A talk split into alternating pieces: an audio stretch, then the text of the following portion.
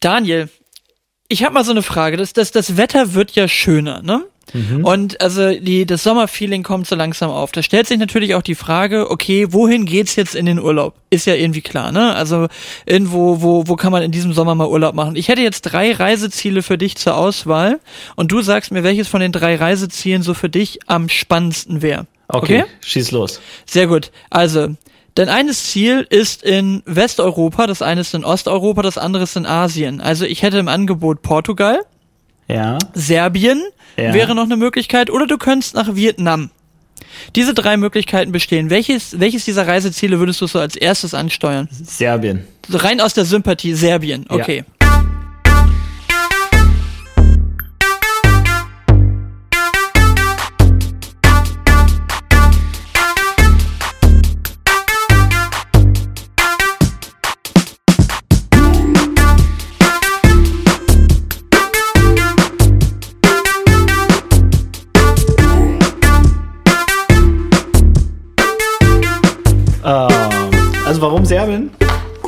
Ser ja. Serbien, ähm, weil wir für den Sommer wieder ein Wohnmobil, so ein Camper gemietet haben. Das steht schon mal fest. Ähm, und wir zumindest versuchen mal so die südlichen Gefilde, die man sonst noch nicht erreicht hat, ähm, mitzunehmen. Wissen aber noch gar nicht, ob das klappt. Also wahrscheinlich wird es Richtung Slowenien gehen. Mal gucken. Muss die ganzen Kilometer mal zusammenrechnen. Ähm, und ich glaube, da unten gibt es noch ganz, ganz viele ähm, äh, tolle Länder und habe ganz viele Bilder auch schon gesehen. Ähm, einfach von Reisenden, die dort fotografiert haben, die gesagt haben, es, es ist Wahnsinn. Ähm, äh, einfach mal mitnehmen. Das wäre für mich jetzt die deutlich spannendere Ecke. Portugal kenne ich. Und ähm, mhm. Asien, ja, habe ich nicht so den Gang dorthin. Aber ich habe eine Idee, wo es herkommt, wo die drei Reiseziele herkommen. Genau. Also ich wollte dir das einfach so als kleines Intro in das in das Thema äh, anbieten, damit wir äh, dahin kommen, wo wir vermutlich unweigerlich landen. Ich bin ja von Lasse auch schon gefragt worden, ob jetzt hier am am Dienstag, der wusste noch nicht, dass wir heute aufnehmen, am Montag, dass da hoffentlich ja Premium Content kommt zu der äh, Casa Causa äh, Kliman. Und äh, ja, also tatsächlich, äh, um um es jetzt auch nochmal ganz ernsthaft zu beantworten, ich fände Serbien tatsächlich auch am spannendsten. Ähm, also A, irgendwie vom Essen wird's mich am meisten reizen, mhm. wobei ich sagen muss, in Vietnam hätte ich Familienanschluss. Also ich könnte nach Hanoi reisen und hätte dort Familie tatsächlich. Mein Cousin wohnt in Hanoi und das jetzt mhm. schon seit einem Jahrzehnt mindestens einem Jahrzehnt. Und äh, da hätte ich dann direkte, hätte ich die perfekten Tourguides natürlich mit meiner Schwägerin, nee, ist nicht meine Schwägerin, ist ja mein Cousin. Also der Frau meines äh, Cousins, die ist, äh, ist nicht meine, ist nicht meine Schwägerin, fast. War ein Versuch. Aber auf jeden Fall, äh, da hätten wir dann eine Möglichkeit, an den äh, Dings-Hotspots vorbeizugehen. Aber Portugal wird mich jetzt tatsächlich auch maximal noch Lissabon reizen. Ach ja. Aber unser Finn hat missgebaut, oder hat er nicht, oder was? Oder wie ist denn da die Situation? Was meinst du? Also, wir erklären immer so ein bisschen, ich glaube, es hat jeder mitbekommen. Wir brauchen, glaube ich, gar nicht so in, in, Gänze erklären. Also, Finn Kliman, und ich glaube, es ist kein Geheimnis, dass wir den eigentlich beide ganz, ganz äh, gut finden. Viele Sachen, die er ähm, macht und gemacht hat, gut finden ähm, und auch äh, bis hin zu eines seiner Kunstwerke jeweils erworben haben. Ähm, und ihn auch immer ganz schön gehypt haben. Aus gutem Grund. Und jetzt haben wir die Situation, dass ähm, ein anderer Mensch, den ich zumindest eigentlich auch ganz gern mag, nämlich Jan Böhmermann mit seiner regelmäßigen Sendung ZDF wie heißt das? Magazin Royal, ne? Ich verdrehe es immer. ZDF, ZDF Magazin Royal mittlerweile, genau. genau. Ähm, äh, ja, investigativ äh, sich mal den, den Finn Kliman vorgenommen hat und auf eine, mindestens eine Thematik gestoßen ist, die zumindest ähm, ähm, echt heftig ist. Und da geht es um den Verkauf von Masken also Corona-Masken, Schutzmasken, ähm, wo er sehr, sehr frühzeitig zu Corona-Zeiten rausgehauen hat, dass er statt Klamotten äh, fair zu produzieren, jetzt Klam äh, Masken fair in Portugal produziert. Ähm, und es kam raus und es gibt wohl Belege, dass das nicht so ganz stimmt. Ähm, und nicht so ganz stimmt ist wahrscheinlich deutlich untertrieben. Ähm, also die drei genannten Reiseziele sind wahrscheinlich auch Produktionsstätten dieser Masken. Also wohl teilweise in Portugal, so wie versprochen, teilweise in Serbien, so wie noch nie gehört vorher, dass das der Fall ist. Ähm, und aber eben auch in Bangladesch. Und ähm, das Ganze mit Umlabeln und all solchen Sachen, wo man einfach sagt, okay, da ist jetzt kein Zufall mehr hinter ähm, und das ist auch kein, ähm, da gibt es auch keine Erklärung mehr für, sondern das sind einfach Handlungen, die mindestens mal der Täuschung nahe kommen. Und jetzt ja, wahrscheinlich jetzt die spannende Frage, wie wir es sehen, ne? Äh, wollte ich gerade sagen, also ich sag mal, wer sich für den Typen interessiert, hat den Fall auch mitbekommen. Da bin ich mir ziemlich sicher. Also für alle, die das jetzt nicht interessiert, muss man wahrscheinlich jetzt einfach mal fünf bis zehn Minuten hier skippen. Aber wie stehst du jetzt zu der Sache? Also ich habe mittlerweile eine, eine Meinung mir irgendwie gebildet. Jetzt ist es ja auch schon irgendwie fünf, sechs Tage her, ähm, dass das ganze Ding hochkam. Stimmt nicht, vier Tage her, glaube ich, ne? Freitag im Neo-Magazin war es. Mhm, ja. ähm, wie stehst du jetzt zu der ganzen Sache? Bist du jetzt kurz davor, deine Sachen von Finn Kliman zu verkaufen? Nein, weil ich glaube, es braucht noch Zeit für Aufklärung äh, der ganzen Situation. Ich will gar nicht, also natürlich blutet einem das Herz, wenn man jemanden gut findet ähm, und ähm, wirklich auch verfolgt hat und dann natürlich eine gewisse Nähe zu all den Sachen hat und dann so eine erstmal große Enttäuschung reinknallt. Und dann ist der erste Instinkt sozusagen, man, man will den quasi so ein bisschen schützen, äh, gefühlt und ähm, sagen, ja, da hat er sich wohl mit den falschen Leuten irgendwie zusammengetan. Dieser, dieser Tom ähm, von Global Tactics, der scheint da eine Schlüsselrolle zu spielen. Ähm, aber am Ende ist es so, ich meine, wir haben in der letzten Folge darüber gesprochen, dass Lügen irgendwie scheiße ist und, ähm, äh, und es ist einfach der Fall. Also da wurde mindestens ähm, Sachen weggelassen, aber tendenziell eher auch gelogen. Und ähm, das warten wir mal ab ja, solange das nicht, nicht final aufgeklärt ist, immer im Zweifel für den Angeklagten, aber die Tatsachen, die da, die da auf der, auf der Bank liegen, das ist nicht wegzureden. Und das ist schon echt eine miese Geschichte. Ich finde, man darf immer nicht ganz vergessen, dass Sachen so entstehen. Also was ich überhaupt nicht gut finde, ist jetzt so drauf zu kloppen und sagen, äh, Finn Kliman ist von Anfang an ein Betrüger und alles falsch, was er gemacht hat und so weiter und alles nur so ein Label, das er sich gegeben hat. Ich glaube, und da bin ich auch fest von überzeugt, ähm, dass die Motivation, die er immer hat und hatte, irgendwie ähm, faire, vernünftige Sachen zu machen, von Anfang an da war und er aber das alles in einer massiven Geschwindigkeit gewachsen ist und er wahnsinnig viele Leute kennengelernt hat, mit allen möglichen Leuten schnelle Deals, schnelle ähm, äh, Geschäfte gemacht hat und er hatte, glaube ich, gar nicht ausreichend Zeit, die Menschen wirklich zu kennen, denen er dort vertraut. Das heißt nicht, ihnen die Verantwortung abzusprechen, dass er die Sachen im Griff haben muss und prüfen muss und vor allem, äh, wenn er sich selbst raushängt und sagt, wir haben gemacht, ähm, obwohl wir wohl noch gar nicht zu dem Zeitpunkt die Situation war, sondern er nur Kunde war bei Global Tactics. Ähm, und dafür dann aber auch noch Preise abräumt und immer noch nicht sagt, so, hm, naja, mein Beitrag ist eigentlich gar nicht so groß. Das heißt, den Fame mitnimmt, ähm, und jetzt im Ergebnis zurückrudert und sagt, da müsst ihr bitte Tom von Global Tactics fragen. Und das ist alles von der Nummer her so, dass ich sage, ey, dann setz dich jetzt hin, pack aus, bitte um Verzeihung ähm, und, und dann geht's irgendwie weiter. Aber ist halt nicht der Fall.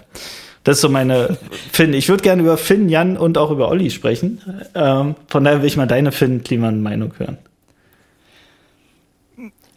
also ist auch super schwer, die, die jetzt so, so kurz auf den Punkt zu bringen. Also ich finde, es ist natürlich Wasser auf die Mühlen derer, die immer sagen, du musst nicht die Angst haben vor den Bösewichten, sondern du musst die Angst vor der sympathisch, musst deine, oder musst Angst haben vor dem, der im Raum am sympathischsten wirkt. So, und diesen Sympathiefaktor, den hat natürlich ein, ein Finn Kliman absolut gehabt, ne? So dieses tausend Sasser, ich pack einfach alles an, was ich will und das wird alles Gold und ist alles cool.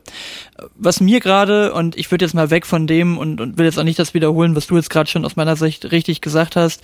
Was mir einfach wahnsinnig auf den Keks geht, sind diese Wendehälse im Internet einfach jetzt gerade, ja, die also so, so ein Post kommentieren mit so einer Attitüde von, ja, dieses Saubermann-Image war mir schon immer irgendwie suspekt und der war schon immer fischig und ich fand den schon immer irgendwie schräg und ja, und das letzte fand ich auch schon irgendwie bisschen komisch, aber jetzt ist das auf jeden Fall ein Defollow und so weiter und die, die jetzt so meinen, meinen, die hätten das alles schon kommen sehen und es wäre alles so ein Ding gewesen.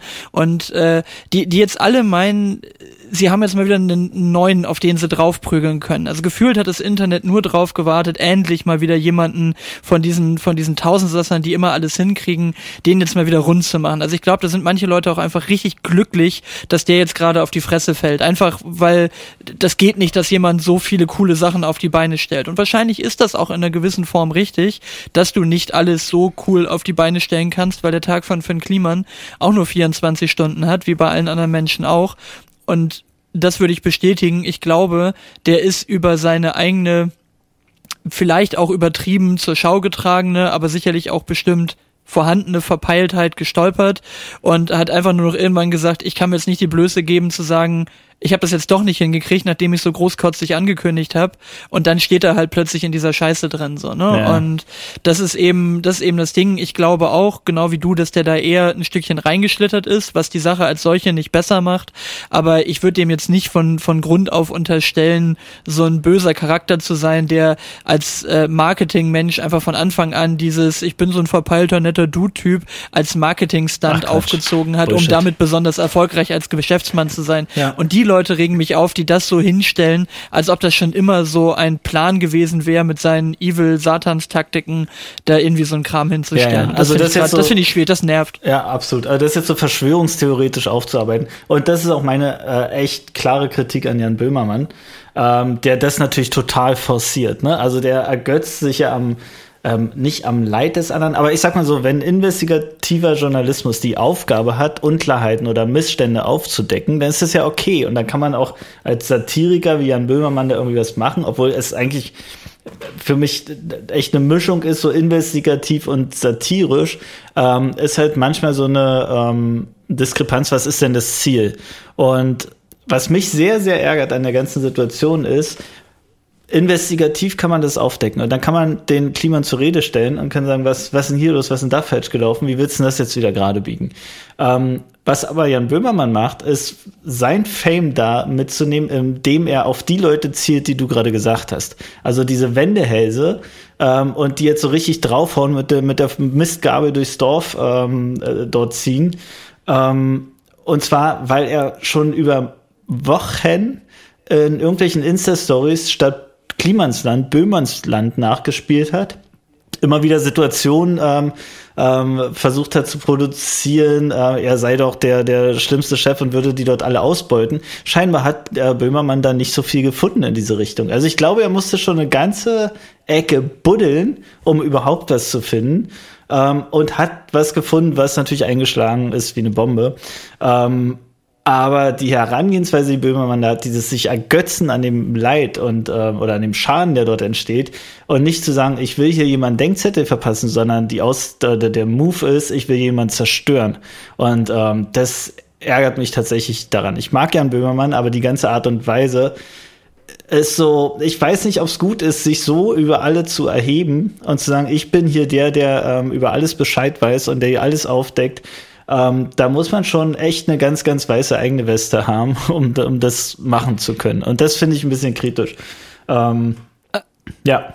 Den Gedanken hatte ich die, den Gedanken hatte ich die Woche jetzt auch schon, dass ich gedacht habe, wenn du dir jetzt irgendwie als Investigativjournalist einen Namen machen willst, dann musst du jetzt einfach mal gucken, ob du in der dreckigen Wäsche von Jan Böhmermann was findest.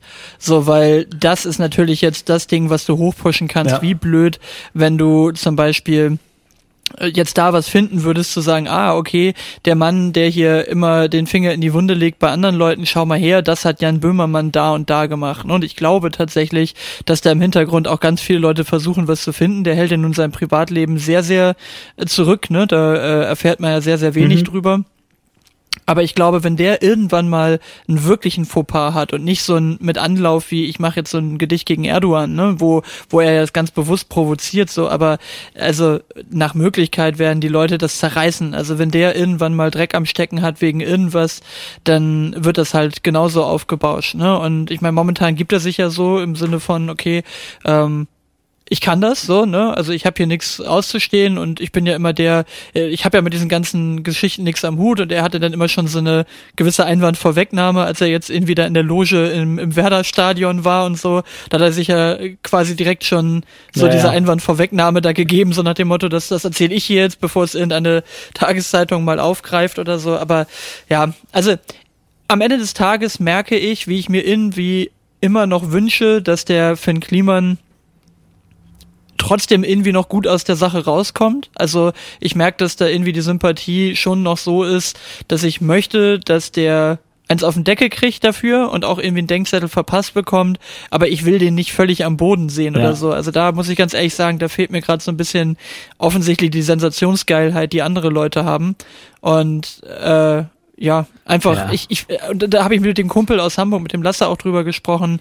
Ähm, wir haben uns gesehen am Wochenende, äh, dass wir ihm auch gesagt haben, es ist halt immer noch coole Mucke.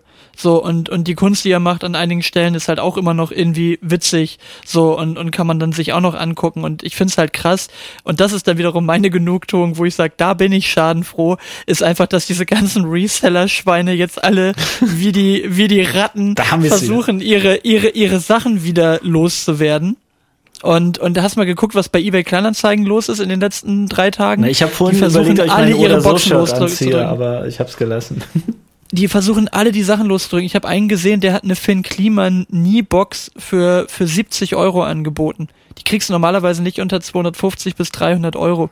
War ich dann zu spät, habe ich nicht gekriegt, wollte ich noch kaufen. Ich ne? wollte gerade Aber- sagen, jetzt, jetzt, jetzt äh, mitnehmen. Genau, bis, die- bis die Wogen sich wieder geglättet haben. Also, ähm, mal auch ohne Quatsch, ne? Also, wer glaubt denn wirklich, dass Finn Kliman kein Business macht? Also, der handelt Ja, ja. mit Immobilien, der postet jeden Tag, wie er beim Notar sitzt, wie er ein Unternehmen nach dem anderen gründet. Der, ähm, der, der haut Bilder raus, der verkauft 4000 Bilder zu 250 Euro, ähm, Prinz äh, für, für 250 Euro, macht in Summe eine Million Euro. Er hat nie behauptet, dass er die spendet. Also, äh, äh, was, wie, wie naiv muss man sein zu glauben, dass er das alles dort nur den Dauercontent in alle Richtungen, um die Leute zu bespaßen, mit Millionen Zuschauern, dass er das alles für lau macht. Ähm, und dass es keine Entwicklung gibt und dass es keinen Wachstumsdruck auch gibt, umso mehr Partnerverträge du hast. Ähm, also völlig absurd und völlig naiv, das, das zu glauben. Aber muss man eben dazu sagen, er hat auch mit diesem, mit diesem Gefühl oder mit dieser Hoffnung, dass es so ist, ein ganzes Stück weit gespielt und das ist jetzt die, die Quittung dafür. Aber ich sehe es genauso wie du.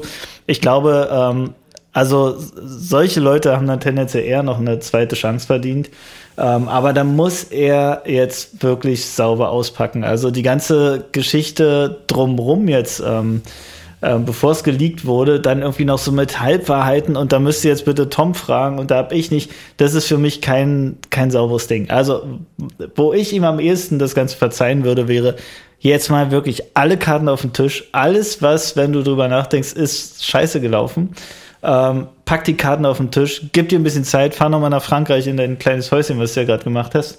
Und ähm, dann kommst du wieder mit neuen Ideen und zwar die dann genau ganz transparent irgendwie machen, was da passiert und so weiter. Und dann ist es immer noch ein, äh, ein guter Mann mit einem guten Antrieb aus meiner Sicht, ähm, den er immer hatte und den äh, wahrscheinlich auch wieder finden wird, wenn der ganze Move vorbei ist. Du, la, lass dir gut gehen, Finn. Lass dir Fahr gut nach gehen. Frankreich, lass, lass, lass dir gut gehen, Finn. Und dann wird das schon. Genau. Aber du, diese, diese ganzen Intellektuellen, die sich da jetzt alle irgendwie freuen, dass der, dass der hemdsärmelige Ham, äh, Handwerker-Typ oder, das war auch so geil, so Korinthenkacker da, ne, die dann gesagt, Heimwerker trifft's wohl besser, mit Handwerk hat das nichts zu tun, wo du dann Ja, wieder denkst, ach ja, hat dir wieder jemand in den Vorgarten geschissen, weil du irgendwie Tischlermeister bist. Manch, lass ihn doch, ne? Hat So, er ja aber nie das ist- behauptet. das ist ja das Ding, ja? Hat er nie ja, behauptet. aber die fühlen sich alle angegriffen. Aber jetzt sind sie alle schlauer und wussten das schon. Und ja, dass das nicht ewig Bestand haben kann und so, hu, wenn dann so ein, wenn dann so ein Heimwerker-Typ plötzlich Business macht, Naja, einfach alle die Fresse Neid. halten. Weißt du, das Viel, ist so viel Neid. unnötiger Kram. Ja. Aber du, anderes Thema zum Thema äh, Intellektuelle, das habe ich die Woche noch gedacht. Äh, hast du das mitgekriegt? Gab ja diesen, diesen Brief äh, von äh, also an Olaf Scholz, Ja, ja, diesen ja. offenen Brief. Ja. Und äh, wer dann da so alles in den Club, äh, da haben sich irgendwie, wie viele waren es? 25 Intellektuelle Mhm. haben sich da zusammengetan und Olaf Scholz angeschrieben. Und wer dann einfach alles immer so als Intellektuelle äh, abgestempelt wird in Deutschland, finde ich dann hart. Dann ist das so, plötzlich ist Dieter nur ein Intellektueller. Absolut. So, wo, wo ich denk so, wer, wer definiert denn das immer und wer ist denn immer alles intellektuell und noch etwas so aus dieser Begrifflichkeiten-Ecke, wo es immer heißt, da haben sich Intellektuelle zusammengetan, auch so ein Ding, warum zum Teufel wird jetzt überall nur noch von Thinktanks gesprochen? Ja, der Think Tank Tralala hat das und das gemacht, der Think Tank das und das hat das und das gemacht. Also ich finde einfach, das, also gefühlt ist das wieder so ein Modewort. Ja, da haben die Intellektuellen dies und das und ich meine, bei Richard David Precht kaufe ich das ja noch, ne, wenn du so Philosophen hast und so, das ist so ein Ding. Aber Dieter Nuhr ist mal st- streng genommen einfach ein Satiriker irgendwie, ne, und und ob das jetzt gleich ein Intellektueller ist, weiß ich jetzt nicht, ne. Also die Liste Aber- der Kandidaten, die da, die da drauf sind. Also wenn mir jemand gesagt hätte, es gibt einen Brief an Olaf Scholz von C-Prominenten, dann hätte ich wahrscheinlich fünf, sechs, sieben Leute darauf erraten, ohne vorher zu wissen. Ähm, irgendwie sind es halt immer die gleichen Leute. Ich will da nicht, nicht den die, die ach, keine Ahnung. Ähm, soll jeder seine Meinung und soll auch Briefe schreiben und so weiter. Aber genau das, das sind jetzt nicht die Intellektuellen. Und es ist ein sehr, sehr strittiges Thema, würde ich jetzt gar nicht so ähm, tief reingehen. Aber ähm, ja, die Definition intellektuell ist dann natürlich äh, total treffend bei, bei Dieter Nuhr vor allem und Co. Alice Schwarzer, oder? War auch mit dabei. Ja, ja, das ist ja. ja quasi über, über die Geschichte angestoßen gewesen und also Ach, das ist ja. ja. auch wieder völlig verrissen worden, ne? Also das ist. Nein, aber Scholz hat doch recht, wenn er sagt, wer jetzt war, ne? hier noch äh, sich hinstellt ähm, und mit nie wieder Krieg denkt, die Situation lösen zu können, der, der, der muss den Ukrainern wirklich sehr zynisch äh, vorkommen. Also ja, vor allen Dingen so, lasst euch mal besiegen, damit das ein Ende hat. Ne? Ja, genau. Also äh, ergebt euch doch einfach, ihr habt doch eh keine Chance. Sag mal, spinn die? Also wirklich, das. Ähm, Ach, egal, wirklich. Da, da habe ich mich schon sehr, sehr viel, viel drüber aufgeregt. Ähm, macht gar keinen Sinn. Ich glaube, unsere, unsere Sicht darauf ist relativ klar. Ähm, und äh, ich weiß nicht, ist äh, Profilierungssucht, ne, sich da irgendwie nochmal in den Vordergrund zu stellen. Und irgendwie hat doch noch nie, es gab doch schon öfter irgendwelche Leser, oder nicht, nicht Leserbriefe, solche, solche Briefe, die haben doch noch nie zu was Gutem geführt, oder? Die haben doch immer, haben doch die dann auch die entsprechenden Backpfeifen bekommen und sagen, ey, das hast du aber nicht zu Ende gedacht, bevor du das geschrieben hast. Ähm, wann ist das denn mal gut gegangen? Also es muss man doch auch in dem Moment wissen, wenn man sich so einem, so einem offenen Brief an den Bundeskanzler anschließt dass man ja. vielleicht noch nicht ausreichend äh, die Sache reflektiert hat. Ach ja, ach du, es gibt auch gute Neuigkeiten. Na, hau rein. Eine gute davon ist, demnächst gibt's ein, äh, äh, ein, ein äh, Schwimmbad in Göttingen, wo zweimal die Woche oder einmal oder zweimal die Woche auch Damen oben ohne schwimmen, äh, schwimmen dürfen. Hast du das mitgekriegt? Ich habe gedacht, Göttingen, meine Stimme habt ihr, finde ich gut. Weil sich da immer Leute beschwert haben, haben wohl irgendwie zwei, drei Damen waren dann der Meinung, also in meiner Vorstellung sind das natürlich wahnsinnig gut aussehende Frauen und nicht irgendwelche Omas, die dann da oben ohne schwimmen wollen. Aber ich fand das gut. Also ich bin für Göttingen, dass die einfach das jetzt einführen, dass es da also eben eine Phase gibt, wo die dann auch oben ohne äh, schwimmen dürfen. Finde ich völlig in Ordnung. Naja, der Ursprung war ja, dass, ähm, dass jemand der zwar weiblich aussieht, aber sich nicht als Frau fühlt, gesagt hat, warum dürfen denn die Männer hier oben ohne äh, rumlaufen? So habe ich es verstanden. Ähm, und daraufhin dann die Entscheidung, nachdem ähm, nachdem das zum Rauswurf geführt hat aus dem Schwimmbad, ähm, dann die Entscheidung getroffen wurde, nachdem es dann ordentlich Shitstorm gab, ähm, das so umzusetzen. Und also ja. Ist mir egal, es, es wäre mir jetzt völlig egal, als was äh, sich die Person dann in dem Moment fühlt. Ich bin einfach nur dafür. Also Männer und Frauen oben ohne finde ich, finde ich völlig in Ordnung. Okay. Äh, ja, finde ich auch völlig in Ordnung, soll jeder einfach machen, wie er möchte. Ähm, aber mir, mir fehlt da jetzt so der, ich gehe auch mal in die Sauna, da ist, ist man denn jetzt irgendwie ein bisschen ähm, entspannter bei der Thematik. Ähm, von daher, ja, sollen, sollen sie machen. Sie wollen es ja ausprobieren. Also es ist natürlich ein, ein Bild, was man jetzt so nicht kennt. Also vor allem, also Freibad wird man es wahrscheinlich noch so irgendwie normal finden. In der Schwimmhalle dann schon anders, glaube ich. Aber auch da wird man sich wahrscheinlich dran gewöhnen. Ja, also jetzt mal völlig im Ernst so, wenn die sich ja besser damit fühlen, also ehrlich gesagt, äh, wenn die dann das Schamgefühl nicht haben aus irgendeinem Grund, sollen sie es doch bitte machen. Ist doch völlig cool. So, und solange da jetzt nicht irgendwie alle Leute splitterfasernackt da rumlaufen, ist doch erstmal alles okay. Also ich finde, das, das müsste jetzt nicht unbedingt sein. Dafür gibt's dann halt irgendwie spezielle Bäder. Also da müssen jetzt nicht alle ihren Schwengel ins Wasser halten und irgendwie komplett so, ne? Aber. Max, das machen die trotzdem, auch wenn sie eine Badehose Das machen die trotzdem. Ja, gut, also. ja, stimmt. Die, die, die, die Schwengel sind trotzdem im Wasser, genau, aber ich muss ja nicht, ich muss ja nicht beim Tauchen Tauchen dann irgendwie äh, dann hinter so Klöten her schwimmen. Das muss ja dann nicht unbedingt sein. Also. Ja, zumindest kommt das Taucherbrillen, äh, Schwimmbrillenverbot hinterher. Ja. ja so, so, eine Anemone, die dann dazwischen den Beinen von so einem 70-Jährigen hin und her wabert. Mm. Ja, sehr gut. Mm, ganz was Feines, jawohl. Aber das ist mir sowieso, also das hatte ich neulich auch wieder, also generell diese Generation 60, 70 plus, die macht auch noch eine, eine andere sehr lustige Sache, wie ich finde. Das habe ich in letzter Zeit wieder festgestellt. Kennst du diese WhatsApp WhatsApp-Nachrichten, die kriegst du gefühlt nur von dieser Generation, ich sag mal 60 plus, die dir zu Feiertagen, Geburtstagen ein, ein Video mit ihrem Handy drehen, wie sie dir zuprosten. Echt? Das ist, wir, wir, haben zwei, drei Leute so im Bekannten- und Familienkreis, von ja. denen kriegst du das immer so. Ich, ich nehme jetzt mal irgendwelche Namen, die heißen Peter und Simone, ja? So, hallo, hier ist der Peter und hier ist die Simone und wir wünschen euch alles Gute zum neuen Jahr und wollen natürlich auch mit euch anstoßen. Und dann kommt so ein Klirre in der Mitte und dann siehst du noch so die letzten drei Schritte, wie die auf die Kamera zugehen, um die wieder auszumachen, weil natürlich auch ein Video schneiden ist ja, genau. nicht drin. das muss mit drin. Du, du, siehst noch wieder dicke Daumen so vor die Kamera kommen. Ist so, so verwackelt ne? und dann, und dann, ja. Genau.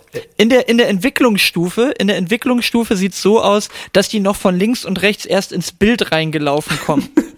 und dann den Spruch aufsagen. Also diese aggressiven Zuproster ab 60, die äh, liebe ich auch sehr und da freue ich mich jedes Mal drüber, wenn dann wieder diese Nachrichten kommen, weil das ist dann immer schon so ein innerliches Augenrollen, so, oh ja, oh wow, du weißt ja, kennst ja deine Pappenheimer, so, hm, die kommen jetzt wieder, jetzt kriegst du wieder eins von diesen Videos, so, das ist so herrlich. Also ich weiß nicht, noch nie bekommen sowas? Gibt's die, gibt's die nur in unserem Freundeskreis? Ich, ich überlege, es, nee, nee habe ich, hab ich glaube ich noch nicht bekommen. Ähm, aber es ist wahrscheinlich einfach so, es ist so drin. Da hat jemand Geburtstag oder sonst irgendwas, den prosten wir jetzt zu. Es ist genauso, ähm, kennst du die Situation, wenn, wenn irgendwo ein Schiff fährt und ich sag mal, mindestens ein Mensch ähm, ist auf dem Schiff und der andere Mensch ist an Land oder auf einem anderen Schiff. Es wird immer gewunken. Ja, normal. Also ja, musst ja auch. So ist es auch mit dem Prosten. Also warum ist es normal? Warum winkt man sich zu? Mach ich da auch nicht aus dem Bus? Ja, wobei es gibt ja auch diese Menschen, die einfach den Sonntagnachmittag auf einer Autobahnbrücke verbringen. Und winken. Warum? und, winken. und du im Auto immer Warum denkst, hoffentlich schmeißt er keinen Stein runter. Genau, aber oder oder die haben einfach Kinder dabei und das ist dann immer dieses Ding von habt ihr nichts besseres zu tun als mit euch mit euren Kindern oder Enkelkindern meistens noch, meistens sind das so die Opas, die dann ihre Enkelkinder dahin schleifen, weil ja. die aus irgendeinem strangen Grund dann vorbeifahrenden Autos äh, zugucken wollen. Ja. Ähm, aber das verstehe ich auch immer nicht. Zum Flughafen will ich ja noch verstehen. Auf Autobahn aber ja, das, das Thema hatten wir auch gefühlt schon, ne, mit den Fotografieren Geschichten. Ne, also, ah ja, da stell mir vor, wie der kleine Daniel immer so der Boeing 747 nach Miami zugewunken hat oder sowas ja, dann früher. Genau. Du, was mir noch eingefallen Aber ist, weil wir, weil wir ähm, äh, ganz am Anfang ähm, den Einstieg, den hatten wir ja ganz oft so, wie geht's dir? Und da habe ich gestern so drüber nachgedacht das ist total komisch. Es gibt ja zweimal, wie geht's dir? Es gibt zumindest zwei Antwortvarianten. Die eine ist, du hast so dieses Smalltalk, wie geht's dir? Und dann sagst du so, ja, ja, alles gut oder alles super und so weiter. Ähm, und natürlich habe ich überhaupt keine Themen, keine Baustellen, keinen Stress, keine Herausforderungen. Ähm, und es gibt so, das halt so äh, Freunde, wenn die sagen, ja, wie geht's dir, dann willst du halt auch ein bisschen was erzählen, in der, in der Hoffnung, dass er wirklich was hören will. Ähm, und deswegen finde ich es so total komisch, wenn wir hier mit Wie geht's dir starten, weil ich wahrscheinlich off the record ein bisschen mehr erzählen würde. Ähm, und deswegen hatten wir jetzt so ein paar Mal schon richtig einen Hakel am Anfang. Ähm, und da hatte ich gestern so drüber nachgedacht, dass das, ähm, das einfach nicht funktioniert in der Konstellation, äh, im Podcast Wie geht's dir zu fragen. Natürlich weil man nicht die Leute langweilen mit dem Struggle, den man vielleicht auch mal hat. Ähm, aber es fiel mir nur so auf. Ja, also äh, wie gesagt, als Floskel kennt's glaube ich jeder. Ich äh, muss ganz ehrlich sagen, dass sich das bei mir in den letzten zwei Jahren auch ein bisschen verändert hat. Ich habe früher lustigerweise mal auf die Frage, wie geht's dir, immer damit gearbeitet, äh, damit geantwortet, wie es bei der Arbeit läuft.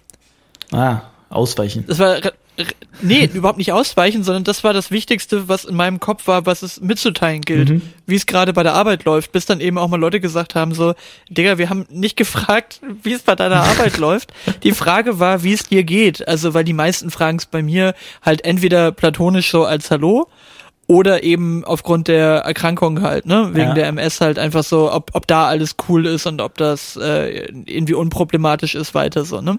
Und und äh, das Geile ist, ich habe dann immer geantwortet, ja, ist gerade ein bisschen stressig bei der Arbeit und so, aber denke ich, wird demnächst wieder besser und gerade extrem viel zu tun und bla bla. Die ersten drei Sätze waren nur, wie es da geht, nicht wie es den Kindern geht, mhm. wie es der Frau geht, was mit der Multiple Sklerose ist, nö, immer schön erstmal raus, was bei der Arbeit ist und das ist so ein Ding, das habe ich mir echt als als Feedback mal zu Herzen genommen und mir abgewöhnt, da so drauf zu antworten, weil das kann es auch nicht sein eigentlich, dass das mit 37 und zwei kleinen Kindern zu Hause äh, und, und glücklicher Familie, dass das die Priorität ist, das als erstes zu beantworten, abgesehen davon, dass es niemanden interessiert. Also ich merke es ja an mir selbst auch, wenn, wenn mir Leute von ihrer Arbeit erzählen, bin ich halt häufig, wenn es jetzt nicht der spannendste Job der Welt ist, bin ich häufig auch so, dass ich sage, oh, okay, gut, äh, interessiert mich jetzt so semi. Ne? Ja, ja, genau. Und wenn es mich bei Leuten wirklich interessiert und dann fragt man so, wie geht's dir? Und dann kommt auch doch erstmal der Standardspruch und dann sage ich schon häufig mal so, ja, okay, und wie geht's dir? Ja, und, äh, und dann kommen wir irgendwie noch mal ein bisschen, bisschen konkreteres. Ja, aber wie gesagt, da haben wir so eine Schere drin, ähm, weil natürlich würde ich dir, wir kennen uns ja auch ähm, äh, so ganz gut, äh, würde ich dir wahrscheinlich ein bisschen mehr erzählen als hier im Podcast.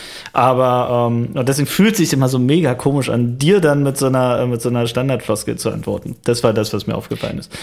Okay, ich, ich bin jetzt über, ich bin ja dazu übergegangen, auch bei der Arbeit die Leute mal zu fragen, wie die Lage ist. Ich frage jetzt immer, hey, wie ist die Lage? Okay, ja, dann kriegst du, dann, dann, dann, dann hast du auf jeden Fall so eine Arbeitsantwort.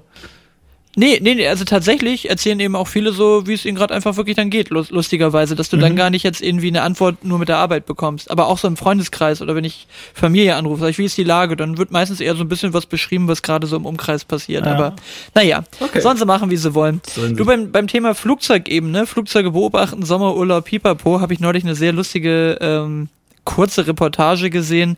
Da ging es darum, dass äh, in, in, Flug, äh, in Flugzeugen die Gäste sich immer häufiger irgendwie gegenseitig auf die Glocke hauen. Ist das so? so wo ich, okay. ich offensichtlich scheint das ein Problem zu sein. Ich habe mir gedacht, das habe ich noch nie gesehen, dass irgendwo in einem deutschen Flugzeug, in einem guten deutschen Flugzeug, dass sich da irgendjemand fetzt überhaupt. Also, dass da wirklich sich irgendwie lautstark gestritten wird. Also, geschweige denn, dass irgendwie handgreiflich wird. Aber das scheint wohl ein solches Problem in Amerika zu sein. Insbesondere seit Corona. Also, einer der häufigsten Auslöser ist wohl Maske tragen oder nicht tragen oder was auch immer. Mhm. Aber das geht jetzt so weit, dass die Flugbegleiterinnen und Flugbegleiter jetzt, fand ich saugut, äh, also, die bekommen Unterricht in Nahkampf. Oh. Also die bekommen Nahkampfschulung. Die sollen da jetzt, also jetzt nichts, wofür du jetzt Platz brauchst. Also es geht jetzt nicht um Jiu-Jitsu oder sonst irgendwas, wo du dann irgendwelche Würgegriffe ansetzt. So, ja, das ist im Flugzeug ein bisschen schwierig. Da ist ja nicht so viel Platz. Aber die bekommen jetzt wirklich einfach Taktiken, wie die Leute äh, quasi A auf Distanz halten können oder im Zweifelsfall so äh, dann in den, in den Sitz wieder zurückzwingen können, dass sie auf gut Deutsch mal die Fresse halten. So, und, und wie die die dann quasi kontrollieren können mit, mit ein paar Handgriffen und so weiter. Und das finde ich schon krass, oder? Du bist Flugbegleiter, wo du das machen willst und dann kriegst du auf der anderen Seite, kriegst eins auf die Fresse, weil du irgendwie sagst, äh, du ziehst jetzt mal deine Maske auf oder hier ist jetzt mal Ruhe oder hier ist jetzt mal Piano an der Stelle. Aber fand ich schon gut, oder? Naja, also du, ja, geht, geht ja um ein bisschen was, ne? Wenn da einer so durchdreht in so einem Flugzeug, äh, dann steht er ganz schnell vorne am Cockpit oder so. Ähm, ja, spannend. Aber haben die in den USA nicht immer so Securities? Also, oder ist das ein Gerücht? In den, in den Flugzeugen mit Bewaffnete? Ne, Air Marshals, ne? Ja. Gibt's da. Die, die ja auch, glaube ich, seit 9-11 sollen die ja auch irgendwie, aber die sind undercover, ne? Die sind jetzt nicht zu, nicht zu sehen und die greifen, glaube ich, jetzt nicht klassischerweise in solchen Situationen dann irgendwie äh, äh, zwangsläufig ein. Aber auch ein mega nicht, langweiliger Job, oder? Ich meine, wann passiert denn da mal was? Also, und dann, äh, du sitzt einfach ja, wobei das jeden ist, Tag in irgendeinem ah, Flugzeug und sitzt ja, ja, hast ja nichts zu tun. Ja, wobei, also langweilig ist dann, also ich glaube nicht, dass das langweilig wird, weil du halt grundsätzlich so eine gewisse Angespanntheit hast. Also mein Bruder ist ja Soldat und der hat das erzählt in seinem ersten Afghanistan-Einsatz. Da war das so, dass er ja regelmäßig dann mit einem äh, irgendwie mit so einem Trupp von Leuten da halt raus ist, ne? Also irgendwie drei, vier Jeeps hintereinander weg und dann, keine Ahnung, vorne weg fährt einmal Infanterie, dann die Leute, die was zu tun haben, keine Ahnung, Ingenieur, Dolmetscher, schlag mich tot, ja. Und hinten, hinten dran fährt dann halt der Sani-Wagen, ne? In dem er dann auch gesessen hat, das ist ein Mediziner, mein Bruder. So, und der sagte wiederum, du hast eigentlich als Sani da nicht oder als, als Arzt nicht besonders viel zu tun. Im Normalfall. Also wenn alles glatt läuft, mhm. ist die Welt in Ordnung. Dann fährst du da rum und dann bist du vor allen Dingen als Arzt mit dabei, um das Eis mit der Bevölkerung zu brechen, weil dann verteilst du da ein bisschen Penicillin und ein bisschen Aspirin und alles Mögliche, ne, ein bisschen Ibuprofen und bla bla bla und dann äh, sagst du immer hier Medic Medic und dann kommen die alle, dann fassen die ein bisschen Vertrauen so von der Bevölkerung her und alles ist cool. Aber er sagte, die dieses Gefühl, was halt schon immer irgendwo mitschwingt, ist dieses wenn jetzt was passiert, dann ist die Kacke halt auch einfach richtig ja, ja, am Dampfen. So, richtig, ne? ja. so und und wenn du dann wie mein Bruder nicht unbedingt der Typ Notfallmediziner bist, der ist eigentlich Augenarzt so, dann äh, kann ich mir schon vorstellen, dass das ein, ein gewisser Grundstress ist, den du da immer mit dir rumschleppst. Also es ist jetzt glaube ich nicht so, ja, ich lese jetzt mal entspannt hier 25 Magazine hin und zurück, sondern das ist schon schon Anspannung vermutlich in einem gewissen Rahmen. Ja, ja, ja, stimmt schon. Ja, ja, aber wäre wär nicht mein Job. Also auch nicht, wenn ich da äh, handeln müsste. ähm, ja, absolut. Ja. Naja, ach komm, lass mal über schöne Dinge reden. Wir sind hier in letzter Zeit immer so ernst. Das, das stimmt, das war so halt sehr, sehr ernst, ernst bisschen, ne? Genau, also das, das, das letzte Mal waren wir ja auch schon irgendwie ein bisschen, bisschen äh, seriöser hier am Start, aber wir müssen ja nicht immer nur äh, über, über Bier einzelne Sachen reden. Komm, erzähl mal irgendwie einen lustigen Schwank aus dir, deinem ich kann Leben. Dir einen, einen äh, ganz witzigen Move erzählen, den meine Freundin immer macht, der mir ganz oft auffällt und wir da mittlerweile auch echt viel lachen müssen.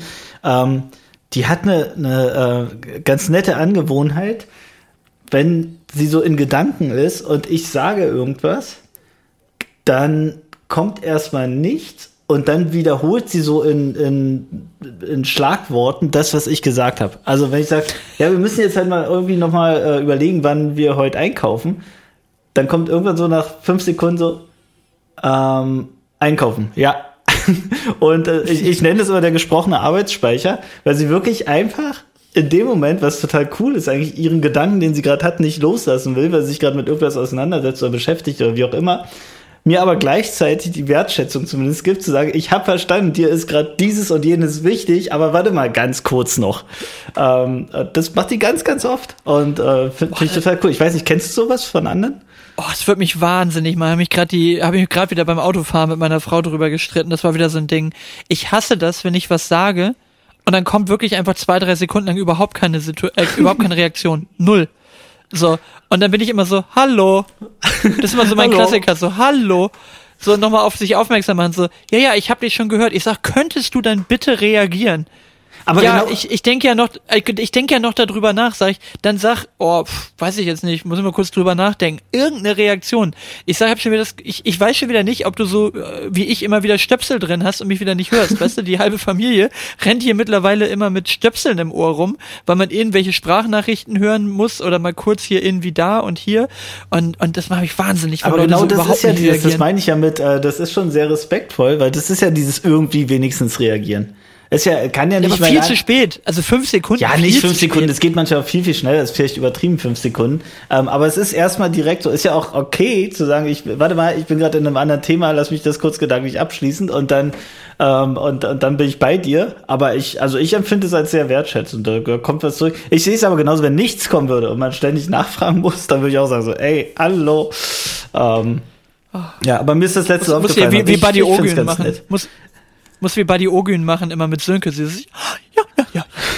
ja, ja, ja, ja, ja, ja, ja, ja. Äh, aber irgendwie, oh Gott. Nee, also ich brauche schnell Feedback. Ich brauche wirklich schnell Feedback. Also wenn ich das Gefühl habe, dass Leute irgendwie nicht schnell genug reagieren, dann werde ich auch echt unleidlich. Also da bin ich, bin ich, äh, extrem ungeduldig, Reaktionen auf das, was ich spreche, irgendwie zurückzubekommen. Also ich gehöre nicht zu den Leuten, die im normalen allgemeinen Gespräch gut mit Pause umgehen können. Also ich kann das im Verkäuferischen, nutzen, wenn ich in einem, in einem Verkaufsgespräch bin. Aber dieses typische im Privaten und jemand reagiert nicht, Durchdreher, geht gar nicht. Ich habe gerade kurz überlegt, ob ich es jetzt mal direkt ausprobiere, aber ich lasse es. ja. Du, Max. Wäre ganz nett, ja. Ähm, wann fahren wir eigentlich nach Sylt für 9 Euro? Ja, keine Ahnung. Also wahrscheinlich, wenn der ganze Pöbel, der da jetzt erstmal hinfährt, erstmal wieder weg ist, weil ich ja keinen Bock habe mit den ganzen Hartz-IV-Empfängern, die jetzt alle in, in Sylt am Strand rumhängen, da zusammen rumzuhängen. Das ist ja völlig unter meiner Würde. Also das, das können wir dann irgendwann machen, wenn, wenn der Rand, äh, wenn der Strand wieder von den ganzen Assis, die für neun Euro jetzt dahin gefahren sind, wenn der Strand da wieder bereinigt ist, dann können wir da mal drüber nachdenken. Aber, aber ähm, also ich habe keine Ahnung. Gibt es das Ticket schon? Kann man das schon holen? Zweitens, keine wollte ich wirklich alle nach Sylt. Aber was ich viel, viel geiler finde, ist, dass die Medien das so richtig, richtig anschieben, das Thema. Ich sehe ständig vom RBB und so weiter ähm, irgendwelche Screenshots, mit welchem Zug man in wie vielen Minuten, wie lange braucht man von Frankfurt nach Sylt mit dem Regionalexpress. Ähm, also es wird so richtig schön angefeuert und angezündet. Finde ich sehr, sehr lustig. Ja, vor allen Dingen, als ob, als ob Sylt mittlerweile einfach der fucking Mittelpunkt von Deutschland wäre. Alles wird nur noch gerechnet, in wie lange braucht man von da bis nach Sylt. Also, das ist so, als, also das, das Thema hat man doch schon x-mal in der Firma. Weißt du, du hast irgendwie in München, ne? Und dann sagst du so, ja, kannst mich ja auch mal besuchen kommen, an der Nordsee ist ja auch schön oder an der Ostsee ist ja auch schön. Dann sagen die halt regelmäßig, ja, oder ich fahre die gleiche Zeit mit dem Auto äh, da, da bin ich irgendwo mitten in Italien. So, warum sollte ich an die Nordsee fahren? Es gibt überhaupt keinen Grund so, ne?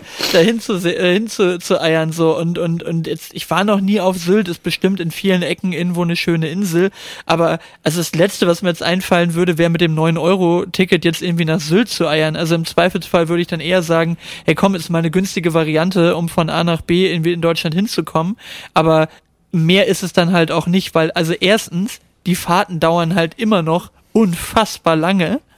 Also da ist halt einfach ein Tag für eine größere Strecke einfach mal weg. Dann B, musst du davon ausgehen, dass die Züge nicht alle klappen. Das wäre so das typische deutsche Bahnproblem, was wir da haben. Und drittens ist es einfach mal Reisen dritter Klasse. Also ich habe neulich schon wieder mit jemandem mal gesprochen, äh, der, der die ich glaube, war die, nee, genau, war, war die mit dem Zug fahren wollte, du kannst es halt völlig vergessen. Also es ist wirklich eine Katastrophe, es geht überhaupt nicht, genau. Mareike war das, hier die Kollegin von der Arbeit, Mareike war das, die hat hier, als, mein, als das Auto abgeholt hat, ne, weil ich ja meinen meinen Wagen abgegeben habe und sie wollte den gerne noch ein bisschen verlängern.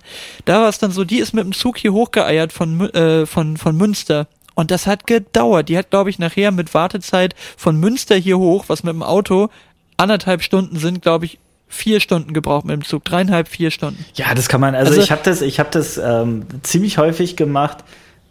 Keine Ahnung, wie alt war ich in der Abi-Zeit? Ähm, dann von von Frankfurt oder nach Hamburg oder sowas mit Regional mit Regionalbahn und dann aber meist irgendwie sitzend im Gang, ähm, weil, weil alle Plätze besetzt waren. Es war warm, Klimaanlage äh, kaputt. Äh, und, und dann irgendwo in Ludwigslust oder so hängen bleiben, weil dann der Anschlusszug nicht geklappt hat.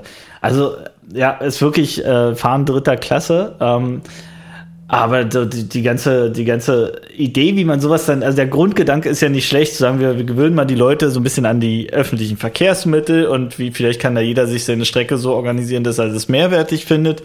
Ähm, aber das natürlich gleich wieder so auszukosten und alles drauf zu hypen, dass, dass alle in den, in den Urlaub fahren beim Regionalexpress, das finde ich schon ganz, ganz witzig. Und die Angst, die dann, natürlich entsteht. Aber ich war auch noch nicht auf Sylt und Max, glaubst du, dass wenn du erstmals auf Sylt bist, dass dich Sylt so begeistern wird, dass du hinterher ganz stolz dir einen Umriss von der Insel Sylt auf dein Auto klebst? Ja, das ist natürlich Quatsch, weil es natürlich richtig lächerlich wäre, das zu tun. Aber ich denke, es könnte dann schon passieren, dass um das Logo meines Autos einfach so eine Sansibar-Schwerter dann drumherum sind. Das könnte natürlich passieren.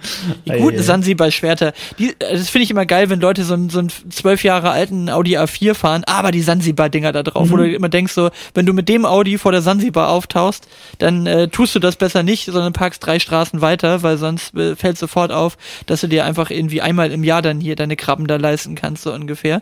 Und äh, das nicht unbedingt die Klientel, die da in der Sansibar rumhängt. Aber äh, es gibt übrigens auch eine Sansibar auf der MS Europa 1 oder 2, weiß ich gerade nicht. Haben meine Eltern mal erzählt, das ist dann auch schon wieder so ein Ding, wenn das schon wieder auf so Luxus-Reiseschiffen äh, drauf ist. Meine Eltern sind da früher häufiger mal mit der Europa gefahren, weil mein Onkel früher bei der Hapag war. Und die kriegen dann immer so diese Last-Minute-Angebote, wo das dann halt richtig viel, viel günstiger ist. Also viel, viel günstiger, weil sonst zahlst du da fünfstellige Beträge zu zweit für zehn Tage. Ähm, und, und da ist es dann auch so, dann kannst du in der Sansibar, kannst du dann noch ein kleines Säckchen schlürfen gehen und mh, ah, ganz super. was Feines. Das wäre genau meins, Daniel. Ja, meins Wir auch. beide Kreuzfahrt, in der Sansibar. Kreuzfahrt oh. generell wäre total meins. Will ich mm, sofort mit ja, Kreuzfahrt, wenn's, mm. ja, also ich wäre mir auch nicht lang genug an einer Stelle, aber so, ach so Sansibar, das ist wirklich, das steht für alles, was mir gut ja. gefällt. So umgehängte Pullis, weißt du, so mit den Ärmeln vom, vom Hals so verknotet oder auf der Brust verknotet. Ja. Äh, kurze, kurze bunte Chino-Shorts. Mm. Ach, da kannst du auch zur Schlössernacht kommen nach Potsdam, dann siehst du die gleichen, gleichen Menschen. Ähm, nee, natürlich ja. würde ich keine Kreuzfahrt machen. Ich finde Kreuzfahrt, das ist lang, also ich kann mir das, stelle mir das so unfassbar langweilig vor und wirklich ähm, da irgendwie, äh, keine Ahnung, schaut über auf Warnemünde an oder irgendwo, wo man ist, wer in Barcelona ist, wie die Leute dort rausgekippt werden aus den Schiffen ähm, und, und dann irgendwie so auch nur so wenige Optionen haben, da äh, in verschiedenen Standardprogrammen irgendwie was schnell abzufrühstücken, um dann wieder zurück aufs Boot und dann geht es eigentlich nur ums, wann gibt es das nächste Mal Futter und wo gehen wir diesmal essen. Oh, und dann zahlst du noch 20 Euro für einen Internetempfang am Tag. Nee, brauche ich nicht. Überhaupt nicht. Ja, das, vor das würde mich so nerven, wenn ich dann endlich mal irgendwie was angucken könnte, aber ich habe halt nur fünf Stunden an Land und ich komme da gar nicht bis dahin, weil ich dann schon wieder umdrehen kann, wenn ich da bin. Du hast ja einfach nur so einen bestimmten Radius um die, um die, äh, um die Häfen rum wo du wirklich was machen kannst. Und die sind garantiert alle als Touri-Falle von A bis Z konzipiert, Ja. dass du, dass du da gar nicht irgendwie aus dieser Touri-Falle rauskommst. Und damit kostet dann irgendwie dein Bier an Land wahrscheinlich Minimum sieben Euro, wenn du in Norwegen bist 15, so und, und äh, das, das ist alles so kacke, also ich weiß auch nicht, ich würde mir dann auch lieber die Ziele suchen.